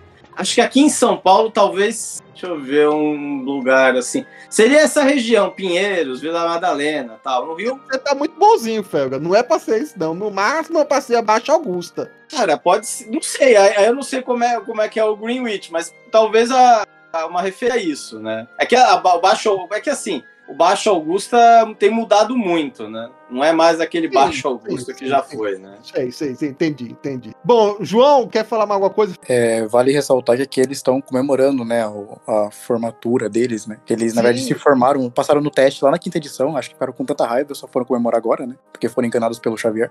Aí, o que eu acho meio engraçado é que eles continuam, tipo, como que explica pros pais, né? Ah, a gente se formou, mas a gente tá morando aqui no internato ainda, beleza? Eu só Ok, queria né? um diploma e o Xavier garantiu pra eles que ó, vocês, vocês se formaram no colegial. Xavier garantiu. Então, mas tem um detalhe que, que depois fala nas histórias que aí o próximo etapa seria um pó- a pós-graduação. Ah, é, a faculdade, né? Não, faculdade, né? Faculdade. Pós-graduação é depois. Não, mas Eles falam, não, colegial. não, mas tem, tem, tem partes que falam que, eles, que os próximos, algum dos treinamentos seriam equivalente à pós-graduação. Olha o que os professores estão fazendo pra prender os alunos. Daqui a pouco vão dizer, vocês estão no pós-doc.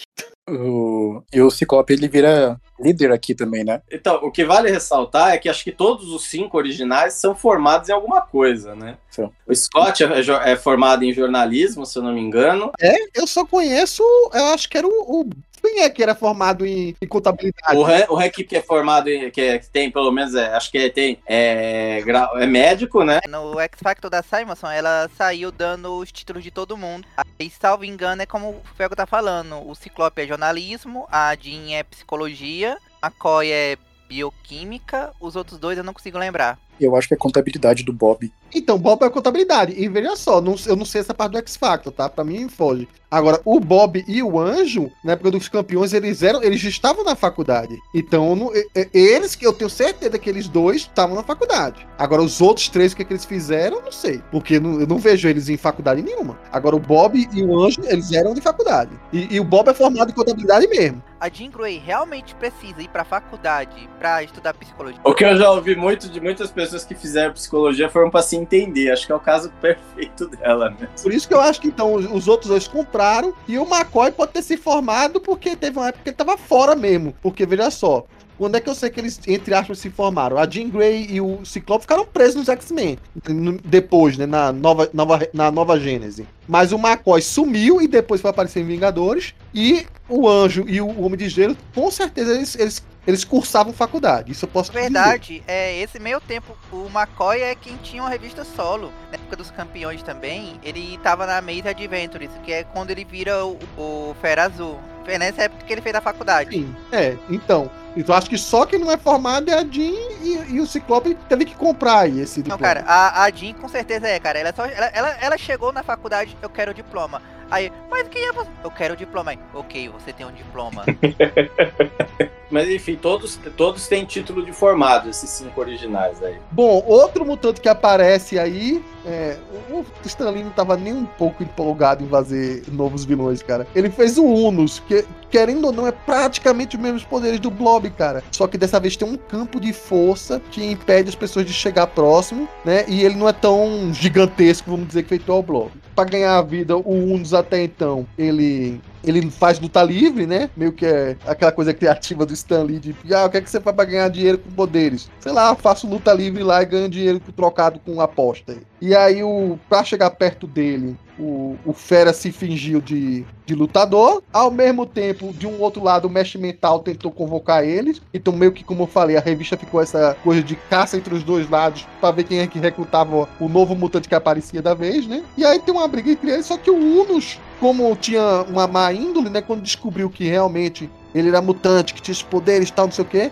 ele resolveu que então ia usar esses poderes da malandragem. Pra roubar, pra tirar proveito e por aí vai. Quando os X-Men vão impedir ele, né? Que até cria um próprio uniforme pra ele, que ele se inspirou nos X-Men pra também criar um uniforme. Os X-Men vão lutando com ele. E aí o Fera é que dessa vez soluciona o problema, criando uma arma que descontrolava os poderes dele. Meio que dava mais poder ainda pra ele, de tal maneira que o, o campo de, de. Enfim, o campo de força dele se tornou muito mais forte ao ponto de que as coisas ele não podia nem encostar nas coisas, não podia pegar em nada que repelia. Ele ia acabar morrendo de fome porque não conseguia pegar na comida, é, não podia sentar numa cadeira, enfim. E com isso, meio que na boa fé, né, conseguiu a palavra dele de que ele não ia mais usar os poderes para o mal. E deixou por isso mesmo, ele acreditaram nele, né? Depois ele acaba voltando mais de uma vez e termina a edição, né? Pra mim, o Unus é, é, é- é meio que um blob repetido aí. É, concordo. O Unus é um blob, um blob repetido, só que um blob que não deu certo, né? Que esqueceram dele depois e ficou ali no, no limbo ali. Aqui eu acho que, não sei, o mais, mais legal que a gente consegue ver são os civis, né? Perseguindo os mutantes pela primeira vez, né? Que tem o caso lá, o incidente com o Fero. E também é até importante depois pra fase do, do Bendis, né? Que ele utiliza esse ponto de fuga entre os, os ex-novinhos, né? Quando eles são teoricamente tirados do, do ponto do tempo e depois são colocados ali de volta, né? Que é uma coisa que acontece bastante. Não tô falando da Jean morrer, mas tô falando aqui do Fera sair dos X-Men, né? Que ele sai o tempo todo dos X-Men, aí ele pega, deixa os X-Men por conta desse, desse motivo aí do, né? De, de acabar vendo como a população é, como que os, os mutantes eles não vão ser, é, não vão conseguir ter uma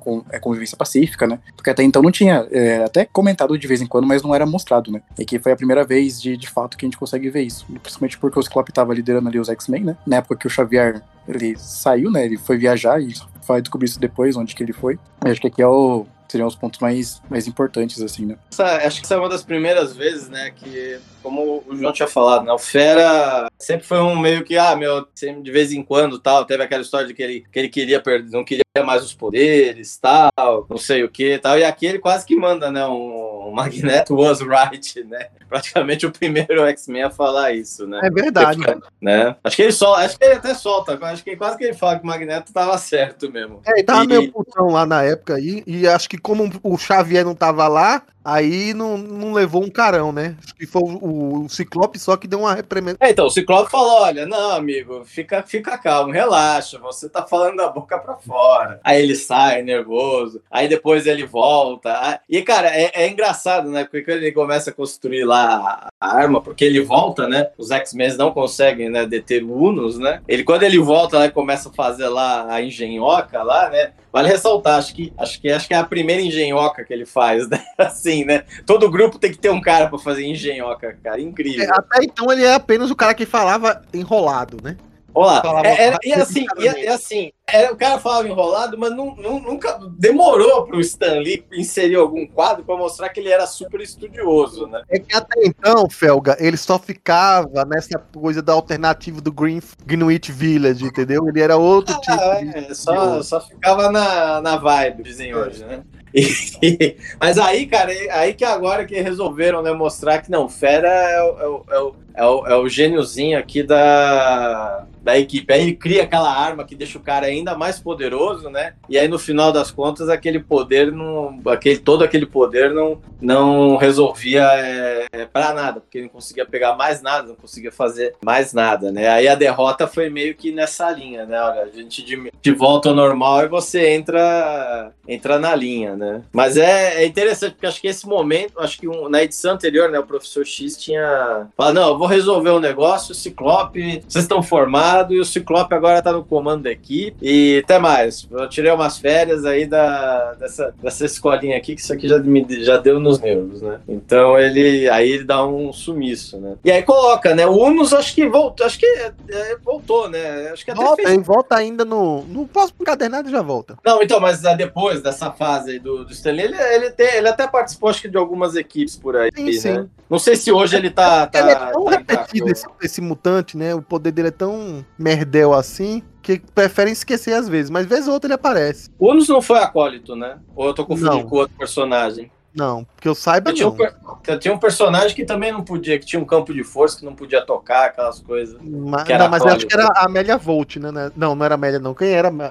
É, Será que não é aquela Mucione? é, é o Ci- Unicione, não é isso? Isso, isso, isso, É. isso. A Volt virava, virava fumaça. É isso, tá certo. Bom, pra quem tem a biblioteca histórica, a, a penúltima história aqui é aquele crossover que tem com os Vingadores e os X-Men. E, paralelamente, o professor Xavier vai atrás do que ele nomeia como o grande inimigo dele. E que lá pra. Quando Stan Lee sai, você descobre que basicamente a motivação de fundar os X-Men foi por conta do arqui-inimigo é, Lucifer, né? Que aqui nessa edição, a princípio, ele é só um humano poderoso arquitetando alguma coisa aqui. Que tá nos subterrâneos, acho que da Europa, um negócio assim, né? Em algum canto aí. Que os Vingadores, via martelo do Thor, tava detectando alguma coisa mal ali, né? Só que aí no decorrer da história, o professor Xavier, que acabou sendo capturado no decorrer da, da missão dele, uma missão extremamente esquisita, porque ele tá numa cadeira de roda cavando, entrando num túnel debaixo da terra. Que porra é isso? E totalmente é, é- é- é despreparado, porque no meio da luta ele já perde, já vira um refém lá do Lúcifer. Só que ao mesmo tempo ele fala: não use seus poderes em cima de mim, porque se meu coração parar, vai explodir isso tudo aqui numa bomba que tá ligada no meu corpo. Enfim, é uma história de desculpa aí de, pra ter um, um crossover, né? De X-Men com os Vingadores, que, na verdade, acho que acredito que na revista dos Vingadores, acho que já aconteceu o primeiro encontro. Ou foi no anual. Assim, Eu sei. Sei que de alguma maneira já se conheciam aqui. Dá pra, dá pra perceber que eles se conheciam. Demora pra eles se confiarem na palavra do- dos X-Men, que pedem, por favor, pra eles não atacarem agora, não localizarem agora, porque senão o Lucifer ia destruir tudo. No final das contas, tem um voto de confiança lá. Eu acho que é quem é que, que conversa. Eu acho que é o Thor com o Homem de Gelo. Acho que eles trocam uma ideia, alguma coisa desse tipo. É, eles se entendem lá. E aí o, o Xavier, por fim, mais uma vez o Xavier, né? Consegue de algum jeito enganar o Lúcifer, deixar ele quase como, mas com o, o, o coração ainda respirando, vamos é, o coração ainda batendo, né? E aí, enfim, depois ele meio que usa os poderes dele pra desativar e fazer com que o Lúcifer siga o caminho dele. Estranhamente, para ser o arco-inimigo de, de Xavier, né? Dessa época, mais do que o Magneto, estranhamente. Curioso que as roupas se parecem, né? Do Lúcifer com o Magneto, né? Mas enfim, deixa ele livre pra depois, lá pra edição 20, voltar e explicar realmente por quem é que era o Lúcifer e toda aquela ideia maluca de que o, o Lúcifer era de outro planeta e que ia dominar a Terra e o enfim, babá, né? É, e conta inclusive a, a história de origem de por que, que o Xavier perdeu o, o movimento das pernas, né? É uma história ruim e ainda bem que esqueceram esse cara. Pra depois esqueceram pra valer, que não dá o nome do cara não, não dá certo, não combina. Com um alienígena chamar Lúcifer. Aqui a gente vê que a Marvel é safada desde os anos 60 pra pegar fanservice e usar desculpa pra roteiros ruins, né? Porque os Vingadores chegam ah, e sai tipo, o quê? Não, não faz muito sentido ali a presença dos É, foi totalmente empurrado essa história. É, tipo, entrou ali, ok. O Xavier entrando ali na pistola ali, atirando no, no Lucifer, assim, pá, pá, pá, pá, pá, sabe? Tipo, bem poucas ideias mesmo. E o melhor é no final, né? Ele pega o Xavier e fala pro Thor, sai daí, deixa meus alunos, eles vão desa- desarmar essa bomba aí. E falou. É que o próprio Xavier acaba ele induzindo, ensinando como é que desarma a bomba. Ou seja, o Xavier em vários momentos podia resolver as coisas só com a- o poder dele, mas ele quer testar os alunos. É, Não, mas quando, mas quando ele resolve fazer as coisas sozinho, tu vê o que acontece. Ele vai lá e fica preso lá, lá com o capiroto. Bem por aí mesmo. Mas o melhor é que na, na edição anterior, né, ele fala, ah, eu tô indo atrás do Lucifer, né? E todo mundo fica pensando, nossa, o que será que é, né? Aí quando chega, É. é, esse da- só um cara que assaltou o guarda-roupa do Magneto. É, eu E o drama todo é que o Lucifer fica debaixo da terra. Aí os caras ficam achando que ele vai falar com o demônio lá debaixo da terra. É, porque. Vai lá, ele e o, e o Sandman falando, e aí, vamos falar com o Lucifer? Vamos. Aí cada um vai pra um Lucifer diferente. É, pois é. Ó, pra quem tem a biblioteca histórica que foi lançada, né? Que é o primeiro Masterworks também, pra quem comprou lá fora, é, fecha a, a- a décima edição com um Casar, que sempre aparece o Casar, né? Da história. O Casar acho que já tinha até aparecido em outras histórias aqui, mas é a primeira vez que aparece o Zabu, né? Que é o tigre de dito e sabre dele. E parece que de alguma maneira queriam colar o Casar de qualquer jeito. Já se sabia que o Casar não era mutante, o professor Xavier avisou que ele não era mutante pros X-Men. Os X-Men, ah, mas vamos lá ver mesmo, de perto, pra ver se não é. Aí tá bom, vocês querem ir, então de férias, vão lá. Porque eles falaram, a história anterior foi tão ruim, a gente precisa fugir É. daqui. Aí eles foram lá e foram. Pois é. Enfim, história que, que, que, que queria apresentar o casar, queria apresentar a Terra Selvagem. Aí mostra que ela fica na Antártida, né? Que enfim, que tem aquela passagem secreta. E curiosamente, nessa época, mais do que dinossauros, tinha muitas criaturas, digamos, da era. é, do Pleoceno, né? Muito depois de Jurássico, Cretáceo, por aí vai, né?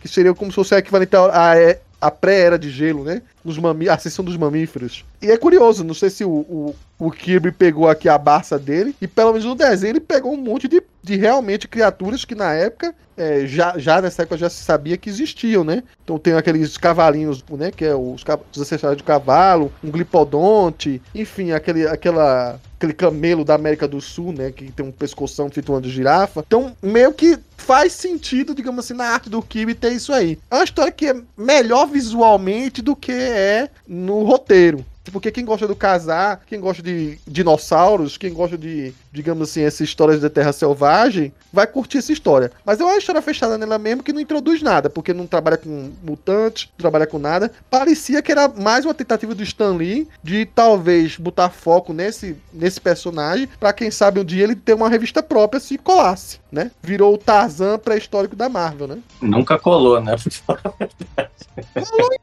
Teve, chegou a ter revista mensal por algum tempo. Pô, né? mas nunca chegou a ser, cara. Nunca Não, foi nunca chegou a ser assim. o, o, o Huawei, né? Nunca- Vale ressaltar que o casar existe muito antes, né? Da- era era pré-Marvel, né? Não sei se era Atlas ou era ou era Timely, né? Aí ele foi re- re- retrabalhado pra dar aqui. É, então, mas nu- nunca foi, nunca foi realmente, cara. Nunca foi aquele personagem que. Que coisa. Vale ressaltar que aqui, aqui ele tá mais. Como é que fala? É, porque assim, o personagem vai mudando tanto também que é, ele, aqui ele tá mais pra. Bem Tarzan, né, meu? Me- Quase, Tá né? batendo, batendo no peito aqui e gritando. Ah! É, então. Aí, aí- eu lembro que no. Vamos dizer assim, aqui naquele, naquela. Quando ele ganhou a revista própria tal, ele era bem mais, né? Falava mais É, mas fluentemente. né? Na fase do Mark Wade, por exemplo, ele já tava. O, era como se fosse a versão Tarzan, né? Que voltou Uhum. da Europa, né? Depois de ter sido assumido o trono. Que assim, eu não vou falar sobre casar aqui, tá? Mas se vocês lerem, é, o Kevin Plunder tem muito do que é o- a história do Tarzan mesmo. De ser um herdeiro, de ser um cara rico pra caramba, mas que foi deixado pra trás lá e criado entre os selvagens, né? Exatamente. Vale ressaltar aqui sobre essa história, assim, assim, é divertida, eu acho que quem gosta do tema deve ler, é que tem a primeira e nítida confusão entre o Jack Kirby e o Stan Lee na história. Que vale ressaltar, teve uma época que os dois estavam assim, um desenhando, quer dizer, o, o, o, o roteiro que o Stan Lee tradicionalmente falava era oral, né? Ele explicava como é que queria, queria a história pros, pros desenhistas. Aí o Jack Kirby escutava o que ele queria e recriava o que ele queria. Aí teve uma hora que, os- que o, próprio Jack Kirby se perdeu, que aí o Stan Lee, nos balões, ele dá uma cutucada no Jack Kirby, né? Que de repente o, o Fera tava em outro canto, brigando com outra coisa, em outro lugar, e aí ele aparece pendurado no varapau aqui. E aí o Stan Lee provoca o Jack Kirby, que ele fala, como é que você foi parar aí? Aí o, o Fera, eu não sei. Eu tava enfrentando um monte de adversário, então sem nenhum aviso eu acabei pendurado aqui. tipo assim, Rapaz. e nem eu sei explicar essa, porque não tem lógica nenhuma, então vou jogar isso aqui, foda-se. Realmente. Rapaz, eu chorava de rir com esse balão quando eu vi a primeira vez. Ai, ai.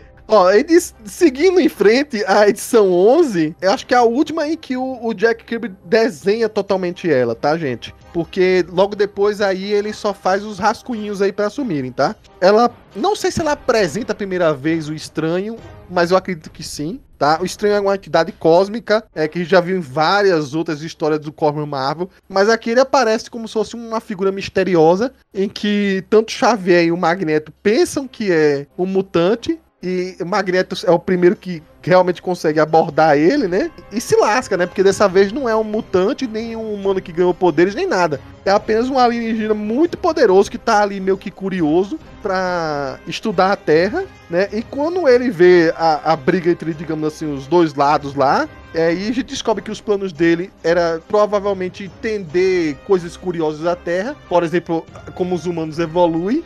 E aí ele decide pegar um, uns espécimes de, de uns espécimes de pra coleção dele, né? Não sei se ele depois ia vender lá pro, pro colecionador ou não, mas enfim. É praticamente um- uma história de dissolução da Irmandade Mutante, porque o, o Jack Kirby ia se mandar, queria ao mesmo tempo aproveitar a Feiticeira Escarlate e o Mercúrio para os Vingadores, então bate aqui de vez na a moral deles, deles que questionando o Magneto, ficam meio putos, saem da Irmandade. O Mestre Mental, a forma dele ele é alterada para ficar um- uma estátua de ferro, então meio que é, perde, digamos assim, o mestre mental por muito tempo. Eu nem lembro quando ele se recupera, se tem uma história pra isso, ou se não qualquer escu- desculpa. Eu acredito que o mestre mental só deve voltar na fase do. Que eu lembre, né? Do, do Claremont já na, no Clube do Inferno.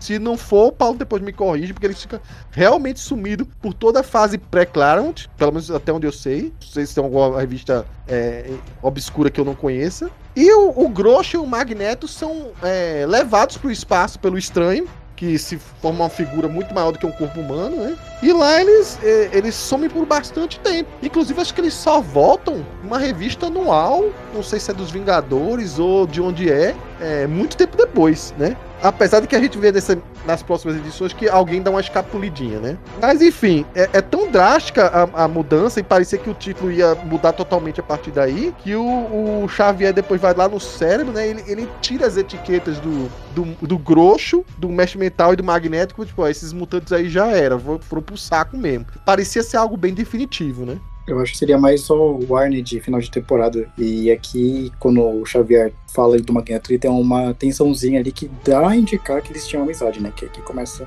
a ser, ser levemente trabalhado, né? Você viu essa questão da amizade? Eu, eu nem me percebi.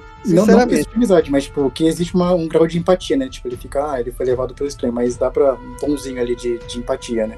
Que, obviamente, não sei se foi uma Ah, semente tá, ali. uma, mas- uma- uma consideração, mas não que ele tinha uma amizade anterior. Não, não. Isso eu percebi nas histórias do Stanley. Bom, aí a partir daí, saindo do Jack Kirby, a gente vê que a, a história toma, começa a tomar outra guinada lá das mãos do Stanley. Né? Apesar do Jack Kirby fazer ah, o que seria o rascunho, né? E na primeira edição aqui é o Alex Todd que assume, depois é o Wernet, é, o Wernet Hot, né? Começa a ter umas histórias a partir daqui que são meio continuações, ou seja, duas edições que fazem parte do mesmo arco, três edições que fazem parte do mesmo arco. E aí vocês devem lembrar muito bem, porque aí sim, eu acho que pra mim foi a história que mais se repetiu em republicações aqui no Brasil. É a origem do professor Xavier barra a do irmão adotivo dele, né? Que é, se torna um vilão fanático, né? Que é o Caimar. Cara, eu não sei quantas vezes eu já li isso. Fui reler aqui para um podcast. É, curiosamente, acho que na fase da Abril eles deram uma enxugada, porque na primeira edição todinha é, é curioso que a- ela, ela se mexe de uma maneira que, ao mesmo tempo que é para contar a história da origem do professor Xavier, ela tem um ar tipo assim de vamos fazer um grande mistério. Veja quem está vindo aí. Bum, bum, bum, bum. Passos pesados.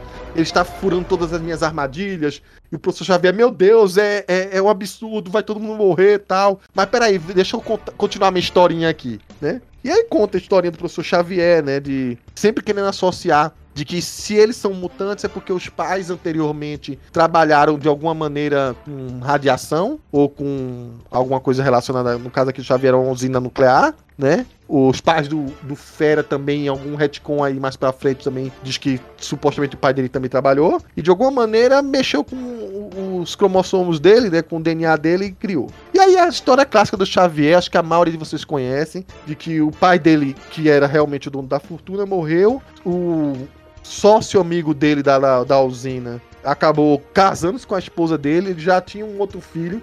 Nunca se fala o que, que aconteceu com a mãe do, do Caim Marco, né? É, o Xavier sempre foi muito astuto, mesmo antes de descobrir os poderes. Sempre teve um pé atrás com o. o é, é o Brian Marco, é? Não, como era o nome dele? É Brian, né? O, o pai do Caim?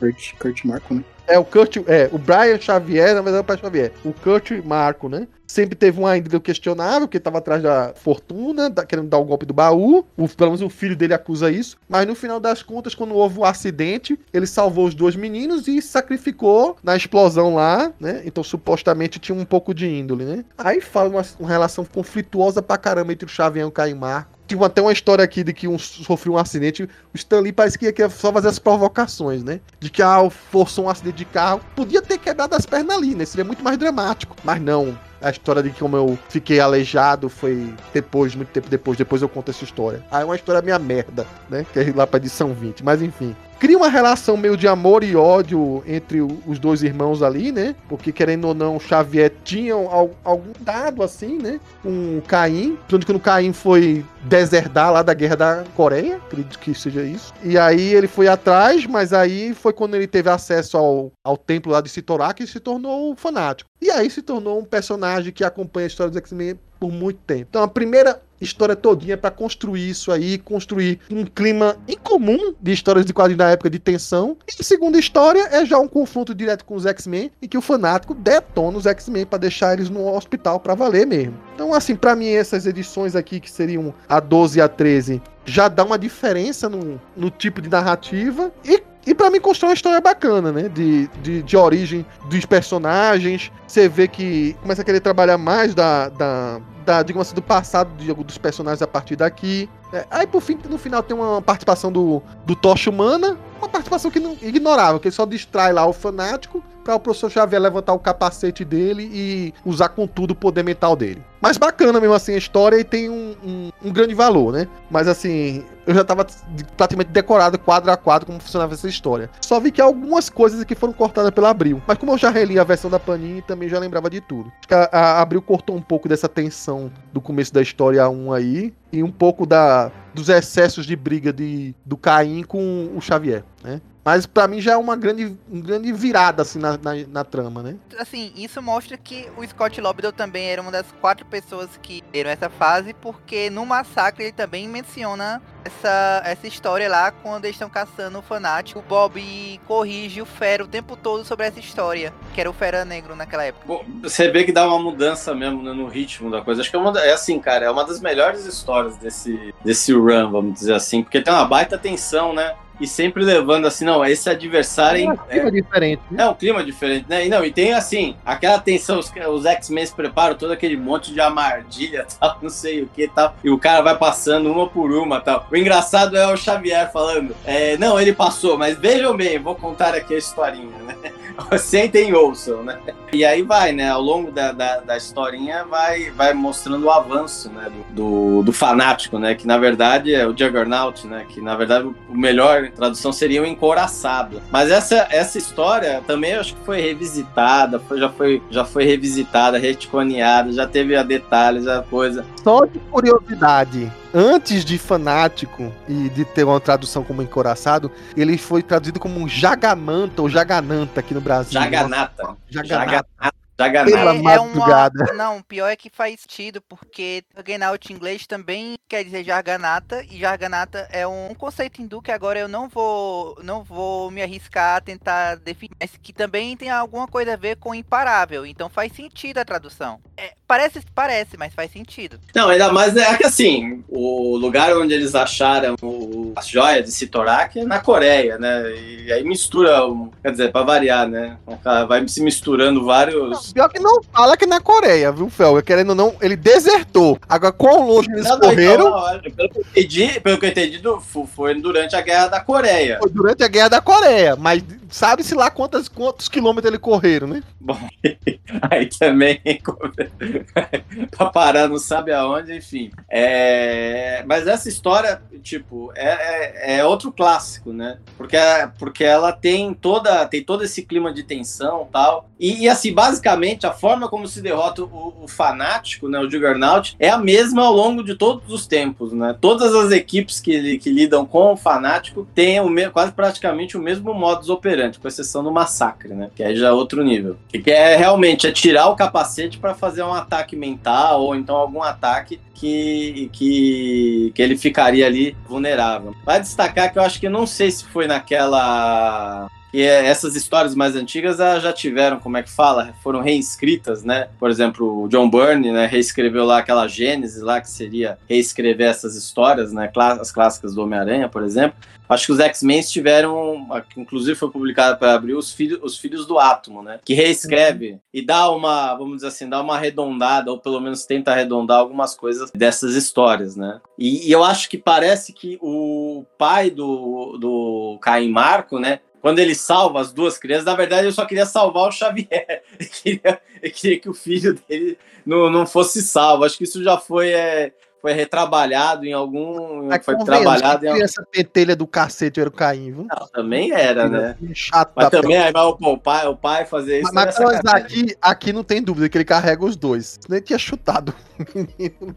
Não, então parece que assim, parece que, a, parece que ele carregou os dois por, sei lá, alguma coisa de falta de opção. Mas a, a, o, objetivo é, era salvar é, o, o, o, Xavier, até por causa que, vamos dizer assim, essa história meio que mostra um certo remorso dele, né? Porque sempre ficou vamos dizer assim, ficou essa dúvida, né? Se ele tinha contribuído para o acidente que, né, que vitimou o pai, né? E eu acho que isso também já foi retrabalhado em retcons, por aí vai. Ou se ele só se omitiu, né? Se ele poderia ter salvo tal, né? Outra coisa aqui desse, desse, desse retcon, retcon não, desse flashback de Xavier, é que mostra que ele continuava sem índole nenhuma com os poderes quando era jovem, porque ele usava... Quando ele não, é, eu ia comentar isso. Ele eu usava telepatia pra tudo. Tipo, até pra corrida, pra saber quando o cara tava cansando para ele poder pegar o pique. Não, é, o cara era um tremendo realmente, né? Então, até acho que o diploma do Xavier também, né? Porque é professor, quer dizer, o cara tem, tem não sei o que, formações e tal.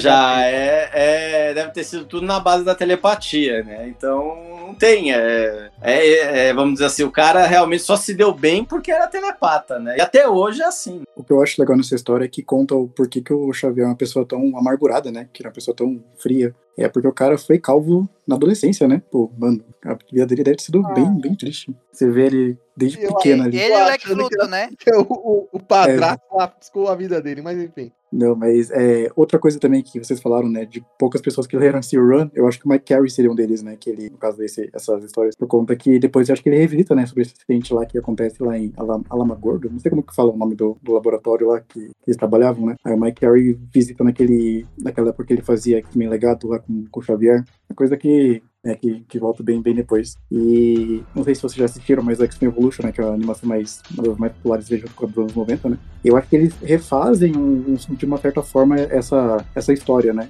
Juntando junto todos os X-Men e a Irmandade de Mutantes quando o, o Fanático tá invadindo o, a mansão, né? E aqui, inclusive, é a primeira vez que a mansão é destruída mesmo, né? Toda detonada. Eles vão lá tentar parar ele. Não tinha nenhum sistema ali de armas. Não, e, e os meninos, né? os quatro meninos ficam é, de cama, né? Arrebentado. E aí você que ficou chocado aí com o jeito que eles retratam as mulheres, a Jean Grace oferece pra ser a enfermeira deles. Até para isso a menina é colocada de lado, né? Até para ficar machucada. É, ela, ela, mesmo machucada foi lá assessorar eles, né? Mas assim, é, voltando assim brevemente, não é o contexto desse podcast, mas essa ideia de que eu comentei aí de que ah, o, o pai de Xavier trabalhava numa usina e talvez por isso tenha desenvolvido os poderes, babá. Depois de muito tempo, eu acredito que já foi na fase do Scott Lobdell, ou não sei se foi o próprio Fábio Nicieza, queriam sugerir que tinham com a conspiração aí para criar os X-Men nessa época, sabe? Só que isso aí foi pincelado, depois sumiu, assim. Foi uma época que eu me lembro, eu tô tentando me lembrar, que era uma. Quem fez essa história foi um arte finalista é, que trabalhava com Jim Lee, tentou emular a história do Jim Lee, e estava aqui numa fabulosa X-Men, mas não vou me lembrar agora. Mas tentaram pincelar essa ideia aí, mas não foi para frente, não. Né? De que talvez não fosse tão tão ao léu a criação dos mutantes, né? Claro que eles ignoraram aí Apocalipse com vários outros personagens que eram, eram mutantes antes do tempo, né? Bom, seguindo a, a, ideia então de histórias continuadas, vem a partir da edição 14, tá? E vale destacar que até antes da edição 14 era uma revista a cada dois meses. Pela saída do Jack Kirby, eles conseguiram começar a colocar a revista mensal de novo, né? E aí a partir da 14 ela vira mensal e vira um arco de três histórias que para mim é o que fundamenta o que os X-Men é hoje, tá? Tava procurando onde era a semente de, dessa, desse cerne da questão, de os mutantes serem perseguidos e por aí vai. É, eu acho que é aqui que, que, que tem essa, essa, essa construção, tá? Bom, todo mundo que conhece X-Men já ouviu falar sobre sentinelas, né? Que são os robôs criados ah, originalmente pelo Bolivar Trask, que acaba sendo uma analogia, um análogo, né? Das letras, dá um, uma alteração das letras para Stark, né? Quem é curioso aí. E já tem aquele discursozinho, né? De que, ah, os mutantes podem aparecer em vários lugares, você menos esperar, você não vai saber se seu vizinho é, é, o que eles são, e eles podem se tornar muito mais poderosos, eles podem superar a gente, e por aí vai. E a gente tem que se proteger. Nós humanos tem que se proteger. E aí eu, né? O, o Trask, no caso, era uma iniciativa privada, né? já foi desenvolvendo um laboratório, uma fábrica, na verdade, de sentinelas. Não foi com consultoria do governo nem nada. Até então, como relembrou o Felga aí no começo do podcast, não havia treta do governo com, com os X-Men, nem com a questão dos X-Men. Foi uma coisa que veio da iniciativa privada aí, né? E aí, é, ele já veio com essa ideia de criar esses robôs que especificamente eram para caçar mutantes. O Xavier, preocupado, vai numa entrevista ao vivo lá para tentar debater. Aí cria toda uma questão: não, mas os mutantes é, são através de uma alteração genética. A gente não pode se de ver que eles são culpados de terem surgido. Pode, seus filhos podem ser mutantes, né? E aí deixa a população que tá assistindo indignada. Aí começa a ter uma treta, pelo menos na parte que eu tô traduzindo, né? Que aí fica jogando um pro outro. Ah, esse professor deve ser comunista. Ah, nada, esse aí é um liberal. Então, sei o que. Começa a jogar um pro outro, né? Começa a se formar um pouco do que é uma uma discussão política em torno do, do que é o X-Men. E como muito mais na frente, porque até então o, o Stan Lee nunca falou claramente isso. Muito mais pra frente, o, o, o Stan Lee falou que, lá pros anos 2000, uma entrevista, que quando criou os X-Men, não vou dizer quando criou, mas talvez um ano depois, ele viu uma oportunidade ali de colocar na discussão as questões dos direitos civis, né, que era em voga na época, principalmente aquela questão de Martin Luther King e por aí vai, e o, em contrapartida o, o Malcolm X, e essa relação de que o professor Xavier era um e o Magneto era outro, nunca ficou muito clara na, na, nas histórias dele. Foi sendo construída depois, principalmente com o Claremont. Mas eu acredito que essa questão de defender os direitos, de, digamos assim, qualquer um pode ser diferente e não deve ser castigado por isso, surge nessa história, tá? Era como se assim, em, até o Stanley diz isso na entrevista, né? Que inconscientemente ele estava construindo isso aí. Ele era cheio do papo, mas querendo ou não, acho que ele estava certo aí nessa história.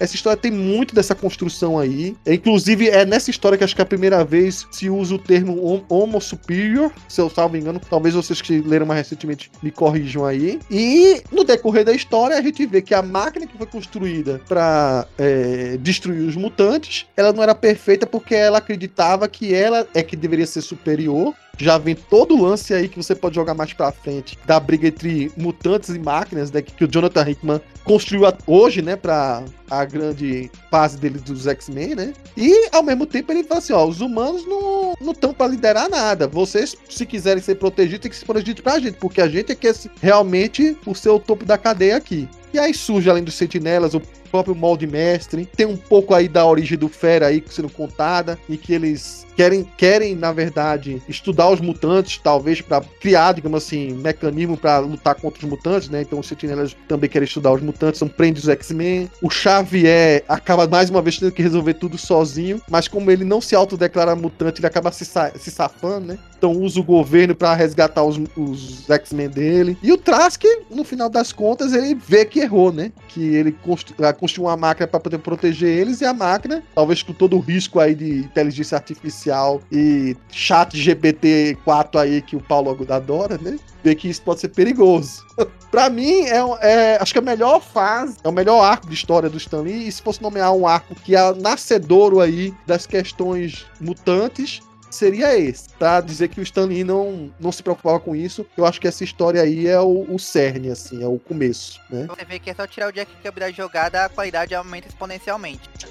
essa indireta, direta aí, tá atingindo um monte de gente, mas enfim, Helga. Bom, é... cara, acho que essa talvez seja a melhor história desse, desse, desse run mesmo, né? Tem desenvolvimento, tem uma, uma ameaça é, bastante clara tal. E, cara, basicamente todos os elementos que vão que vão nortear os X-Men, acho que cara, que sempre nortearam os X-Men, estão nessas três histórias, né? Então a briga, a questão da, vamos dizer assim, do preconceito, dessa briga aí e tal, esses debates que o Xavier, sabe, fazia tal, pra gente lembrar, tem um, né, que é famoso lá, em, acho que em Deus Ama, o Homem Mata, né? Que é ele com o William Stryker, né? Tem mais ou menos a mesma situação que com o Bolívar, né? E, cara, e aí tem essa história do, dos sentinelas, né? E já dá para ver que os sentinelas já sabem que eles podem ser superior aos, aos, aos próprios humanos, tá? Eles já falaram, pra gente tomar conta de vocês, a gente tem que mandar em vocês, tá bom? Porque vocês não conseguem decidir aí, não conseguem tomar decisões da forma correta. E aí você tem todo aquilo, tem os elementos do molde mestre, que depois é, é, é vamos dizer assim, é uma, um conceito que tá, que é, vamos dizer assim, que foi trabalhado por praticamente todos os escritores que passaram pelos X-Men, né?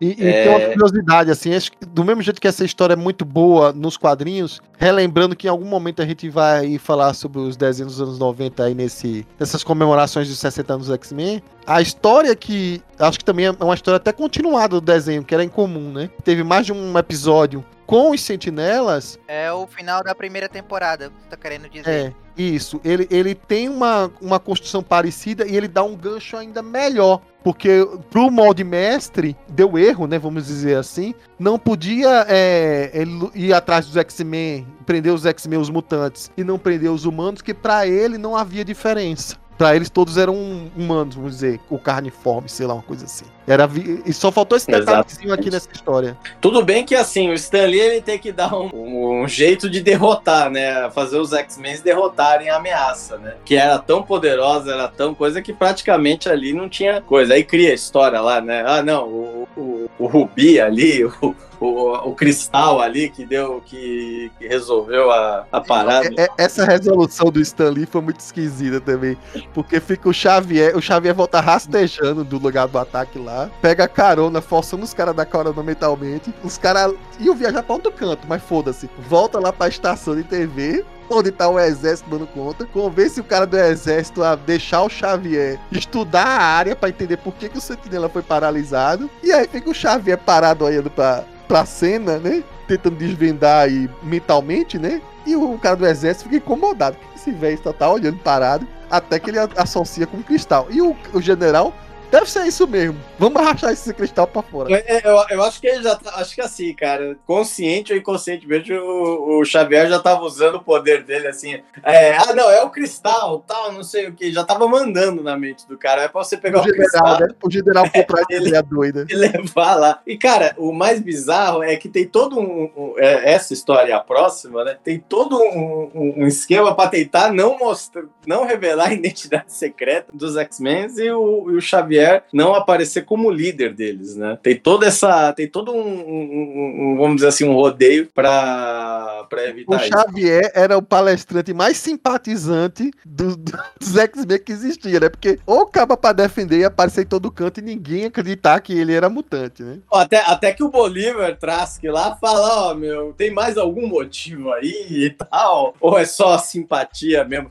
A Xavier já fica assim, aí e, cara, a, mas apesar da resolução, porque acho que no final das contas precisava, né? Não dava pra, vamos dizer assim, é, fazer que nem o Hickman fez no primeiro arco, né?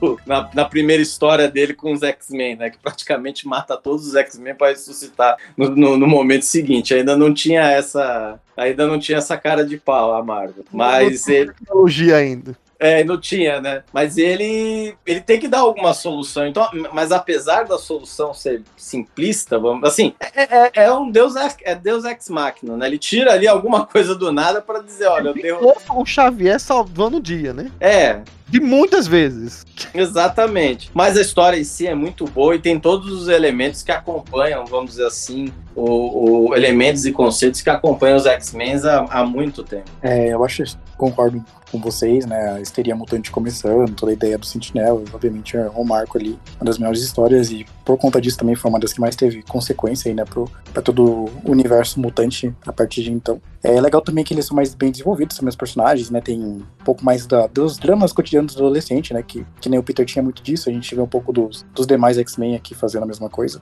A gente tem a primeira vez aqui que, o, que aparece um Trask, né? Que depois apareceu outros trocentos, né? O último do incidente do Trask até chega. Esse morreu, né? Eu acho que morreu e não voltou com ele, não. Só voltou descendente, né? Não, é o primeiro. Acho que é o primeiro Voltou inimigo dos X-Men né, É, que, que morre. quando na Ele voltou, Bolívar? Sim, na X-Force do Carios, voltam todos Ah, os sim, inimigos. mas voltou ressuscitado ad- admiravelmente, né? Mas por um bom tempo tava morto. É, não, ele, Aí não, é, descendente. ele voltou, aí é engraçado porque parece todos os inimigos, aí o dele, a contagem é a maior, por larga vantagem, milhões, milhões, milhões, e ele fez porra nenhuma. Porque é como o Xavier tem uma hora que ele fala, cara, é um antropólogo programando robôs. Isso vai dar merda de qualquer maneira.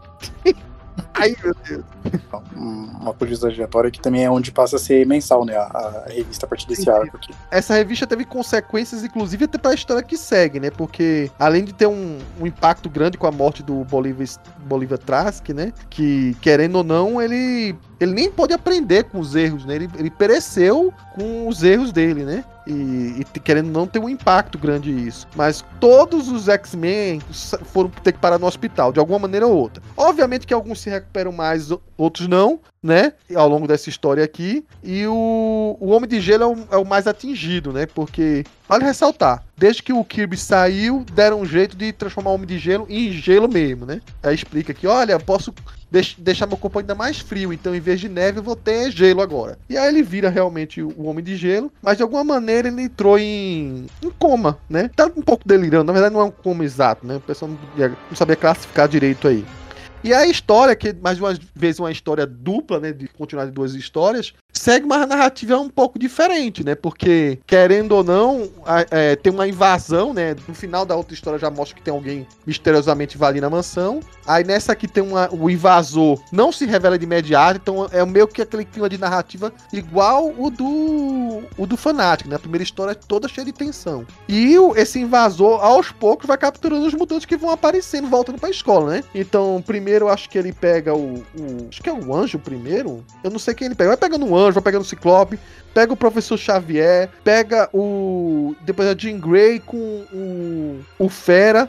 E só não consegue é, pegar o Homem de Gelo, porque é, ele tá mal mesmo, entendeu? Ao ponto de que um médico, e é curioso até, né, que de vez em quando o Lee quer dar personalidades aos coadjuvantes nada a ver. O médico todo determinado, aí chega a imprensa querendo é, saber mais detalhes, aí o médico que, tipo, é um cara que nem nome tem na revista, ele toma a iniciativa, saiam seus carniceiros, eu sou um médico que eu tenho que cuidar da vida, não sei o que, não quero tempo com vocês não. É tipo um quadro, tipo, aleatório, mas enfim, aparece aí, e o médico dá um, um medicamento que eu até tenho que pesquisar, eu que sou da área de saúde, sabia que dá sulfa, eu vou pesquisar que porra é sulfa aí que ele dá. É algum composto que na época é, é, era parecia ser milagroso, enfim. Dá o último composto lá que é pra ver se o Homem de Gelo melhora, né? E enquanto o Homem de Gelo tá se recuperando, todos os outros mutantes que foram parar na mansão foram presos. Aí se revela que é o Magneto que voltou do nada, sem explicação nenhuma. Mete eles num balão, né? E manda eles pro espaço. Porra, Magneto, tu queria matar eles de uma vez, matar logo ali. Tu queria, não, vou matar vocês aos poucos, mandando vocês pro espaço. Que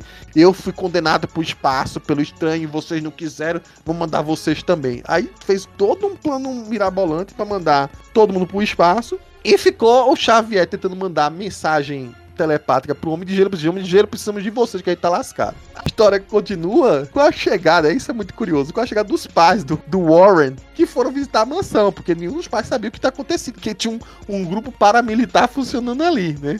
E, e aí o- os pais do, do Warren acabam sendo usados pelo Magneto na ideia dele de criar mais mutantes e ele escolhendo os mutantes. Que assim, olha, se a mutação vem dos pais, então se eu usar uma máquina que vai usar os. O, não falava DNA, né?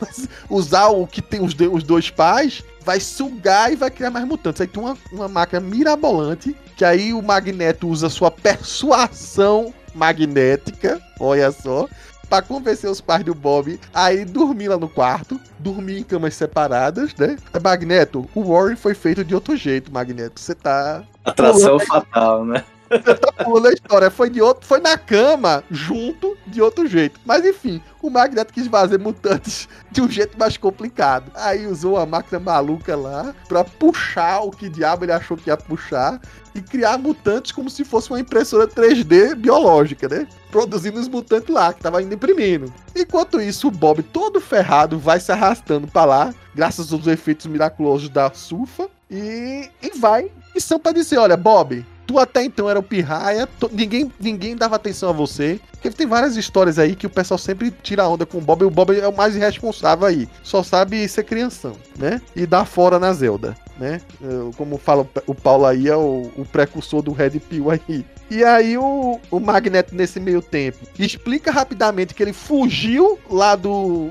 Quando o, o, o estrange, o estranho, né? Deu as costas para ver outra coisa. Deixou o Grosso lá, na, onde ficaram presos. Fugiu no planeta, foi determinado na mansão pegar a vingança dele. E aí, quando deu tudo errado nessa história, vem um estranho para pegar o Magneto de novo, levar para longe, né? O Xavier e os meninos que estavam voando num balão tiveram a brilhante ideia de estourar o balão e o balão caindo com tudo até chegar perto da Terra e a Jean Grey segurar ele telecineticamente, né? E aí, aí a história acaba meio absurda assim, porque, vamos dizer assim, a criatividade é, já tava meio que batendo na porta ali do, do Stan Lee, né? Mas é um, querendo ou não, é um pouco melhor do que as histórias que estavam sendo feitas, né? Que mostra um pouco do passado do, do Warren, né? Daquela relação da família. Tem um desenvolvimento das personagens mutantes lá, né? Dos, da escola. É, tem uns absurdos que você tem que engolir.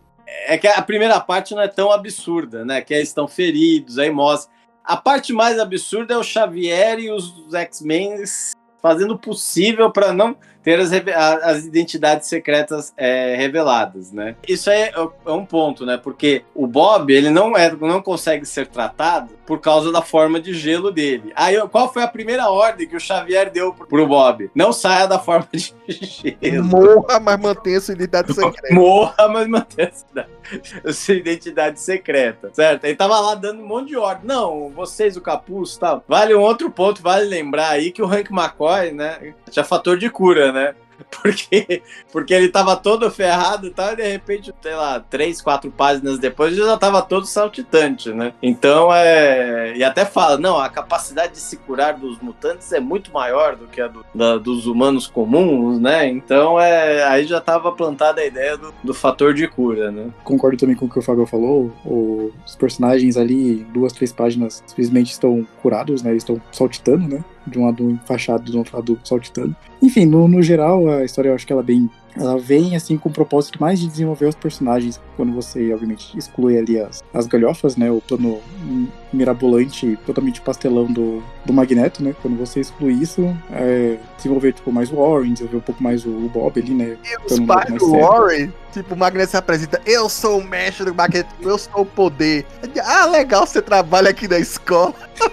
tipo, foda-se tá falando aí? Ah, não, vou usar, aproveitar e usar vocês para criar meus próprios exércitos de mutantes. Meio esquisitaços mesmo. É, é, já tava perdendo um pouco o, o, o pique aí, o Stanley. E, e eu acho que a, a, a culminação de que ele tava perdendo um pique e já tava pra se despedir da revista, vai vir com a, a última edição dele em X-Men, seria 19, e que tem a, a, criação do Mímico, se torna até um personagem meio clássico, que invariavelmente volta várias vezes aí, e que a história é bem comum. Ah, o Stanley voltou ao Stanley do começo, do, do comecinho das histórias da Marvel, já não tava usando mais com essas histórias de mais de um arco, com ousadias narrativas, como vinha fazendo aqui, mesmo que ficasse meio maluco como essa última. E aí criou um, um, um pão com ovo, né? Tipo, é o mímico.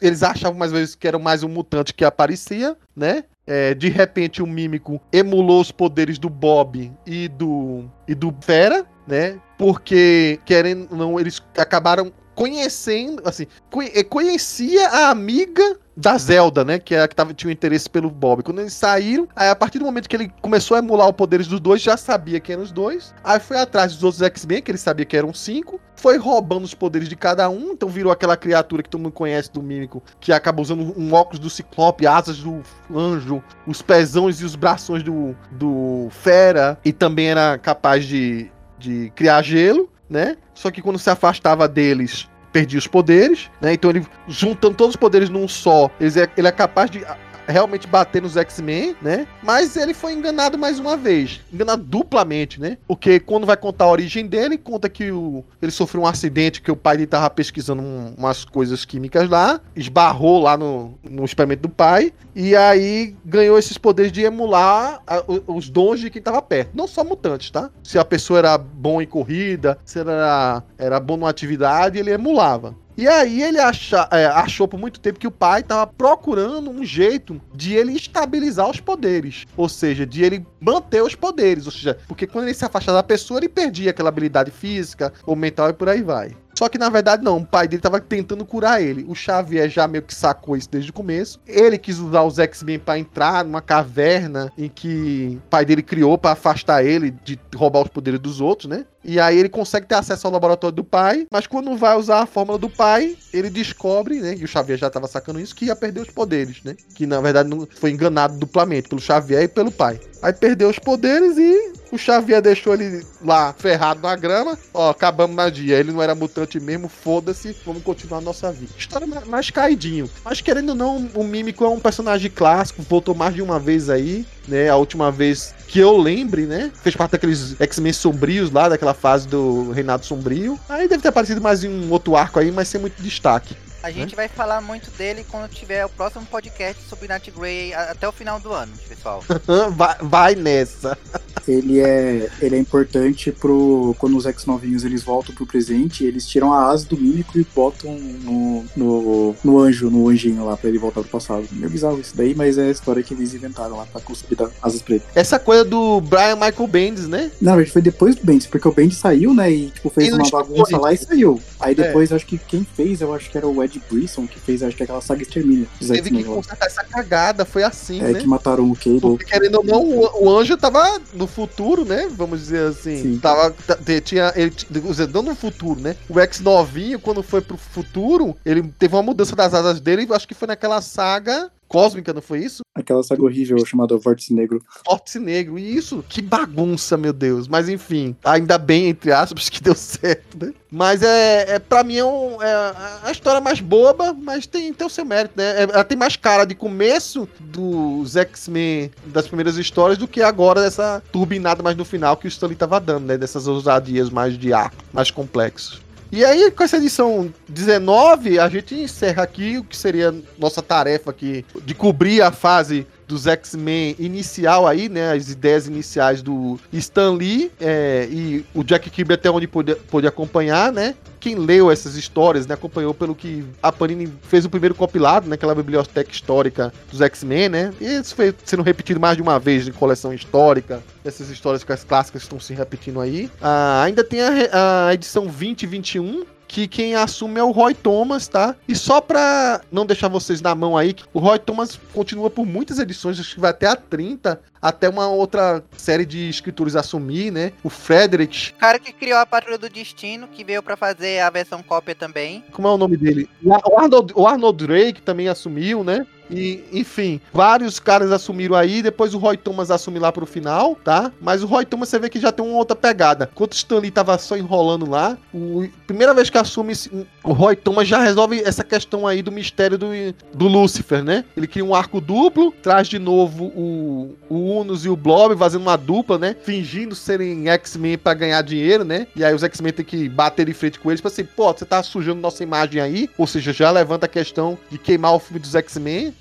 já traz esse, esse adendo a mais. E o Roy Thomas resolve explicar de vez como é que o professor Xavier perdeu a mobilidade das pernas dele numa luta contra o Lúcifer. Não foi a coisa mais criativa do mundo, foi numa briga no passado e que um bloco de pedra pressionou as pernas do Xavier, né? já mostra um pouco daquele clima do Xavier, das jovens aventuras do Xavier, né? Que o Xavier andava pelo mundo fazendo peripécias por aí, né? Já investigando as coisas, já usando os poderes dele para benefícios, né? E ele se lasca na mão do Lúcifer. E explica também por que, que o Xavier criou os X-Men. Dá uma, um motivo, né? Porque nessa briga que quase fez o Xavier morrer, né? E que ele acaba classificando o Lúcifer como um grande arqui-inimigo dele, o Lúcifer desistiu temporariamente de dominar a Terra, porque o Lúcifer se revela aí um alienígena, a mando de um outro cara chamado Dominus, né? E que tinha uma, umas máquinas, uns robôs e um, um construto lá em que ele dominava os, plane os planetas onde eles invadiam, transformando os habitantes locais em escravos. Vero, tem certeza que, isso, que foi assim? Porque a versão que eu li era um pouco diferente. O Xavier tinha chegado lá, encontrou o Lúcifer. Aí o Lúcifer,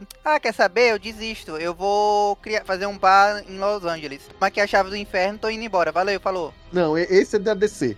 Esse outro é o Lúcifer alienígena mesmo da Terra, da, da, da Marvel, né? E aí, enfim, com medo de que houvesse essa invasão no futuro. Ele, olha que o Lúcifer demorou para tentar de novo, né? O Xavier interrompeu da primeira vez, porque o chefe dele pediu para ele postergar a invasão, né? E usar a máquina para dominar o planeta inteiro. E deu tempo do Xavier voltar, fundar uma escola e criar X, os X-Men e nessas duas histórias aqui, basicamente o Xavier diz o seguinte: olha, eu chamei vocês e abre o jogo, né? Foi para ensinar vocês a, usar os poderes, vou dar o diploma para vocês, mas eu tô usando vocês para vocês serem meu grupo paramilitar para impedir que o Lúcifer, esse alienígena, né, domine a Terra. Então, meio que em duas edições o Roy Thomas já pontuou e deu uma lógica para o que o Xavier tava fazendo, porque até então tava meio maluco o que o Xavier tava fazendo ali, né? Criando alunos para ser paramilitares e ao mesmo tempo recrutar jovens mutantes aí, pra quê? Né? Pra também ensinar de novo eles a serem paramilitares. Mas, Vero, qual é o problema de um cara careca e com a cabeçona re sair recrutando adolescente para fazer um paramilitar? Você nunca viu isso acontecer, não? Bom, eu, bom, eu vi acontecer porque eu cresci lendo X-Men, né? Mas nunca fez uma lógica muito, muito sentido sem essa motivação do Xavier. Acho que o Roy Thomas, que era um, um cara que veio depois do Stan Lee e que pensava um pouco em, em lógicas, em dar motivos para os personagens, né? Eu acho que ele costurou bem e para fechar o podcast aqui, já que a gente falou de Lúcifer e deixou na mão aí para explicar como é que ele perdeu a, a, a, mobilidade das pernas, tá aí explicado, tá? E aí Roy Thomas continua por muito tempo, assim como os outros roteiristas. E por enquanto nesse podcast a gente não vai falar neles, mas dependendo de como for a repercussão aí, quem sabe ainda a gente não explora muito mais essa fase pré-Claremont, pré-nova é, gênese dos X-Men, né? E por hoje é só. Até o próximo, pessoal. Tchau, tchau. Este podcast é um oferecimento do site Universo Marvel 616. Acesse www.marvel616.com.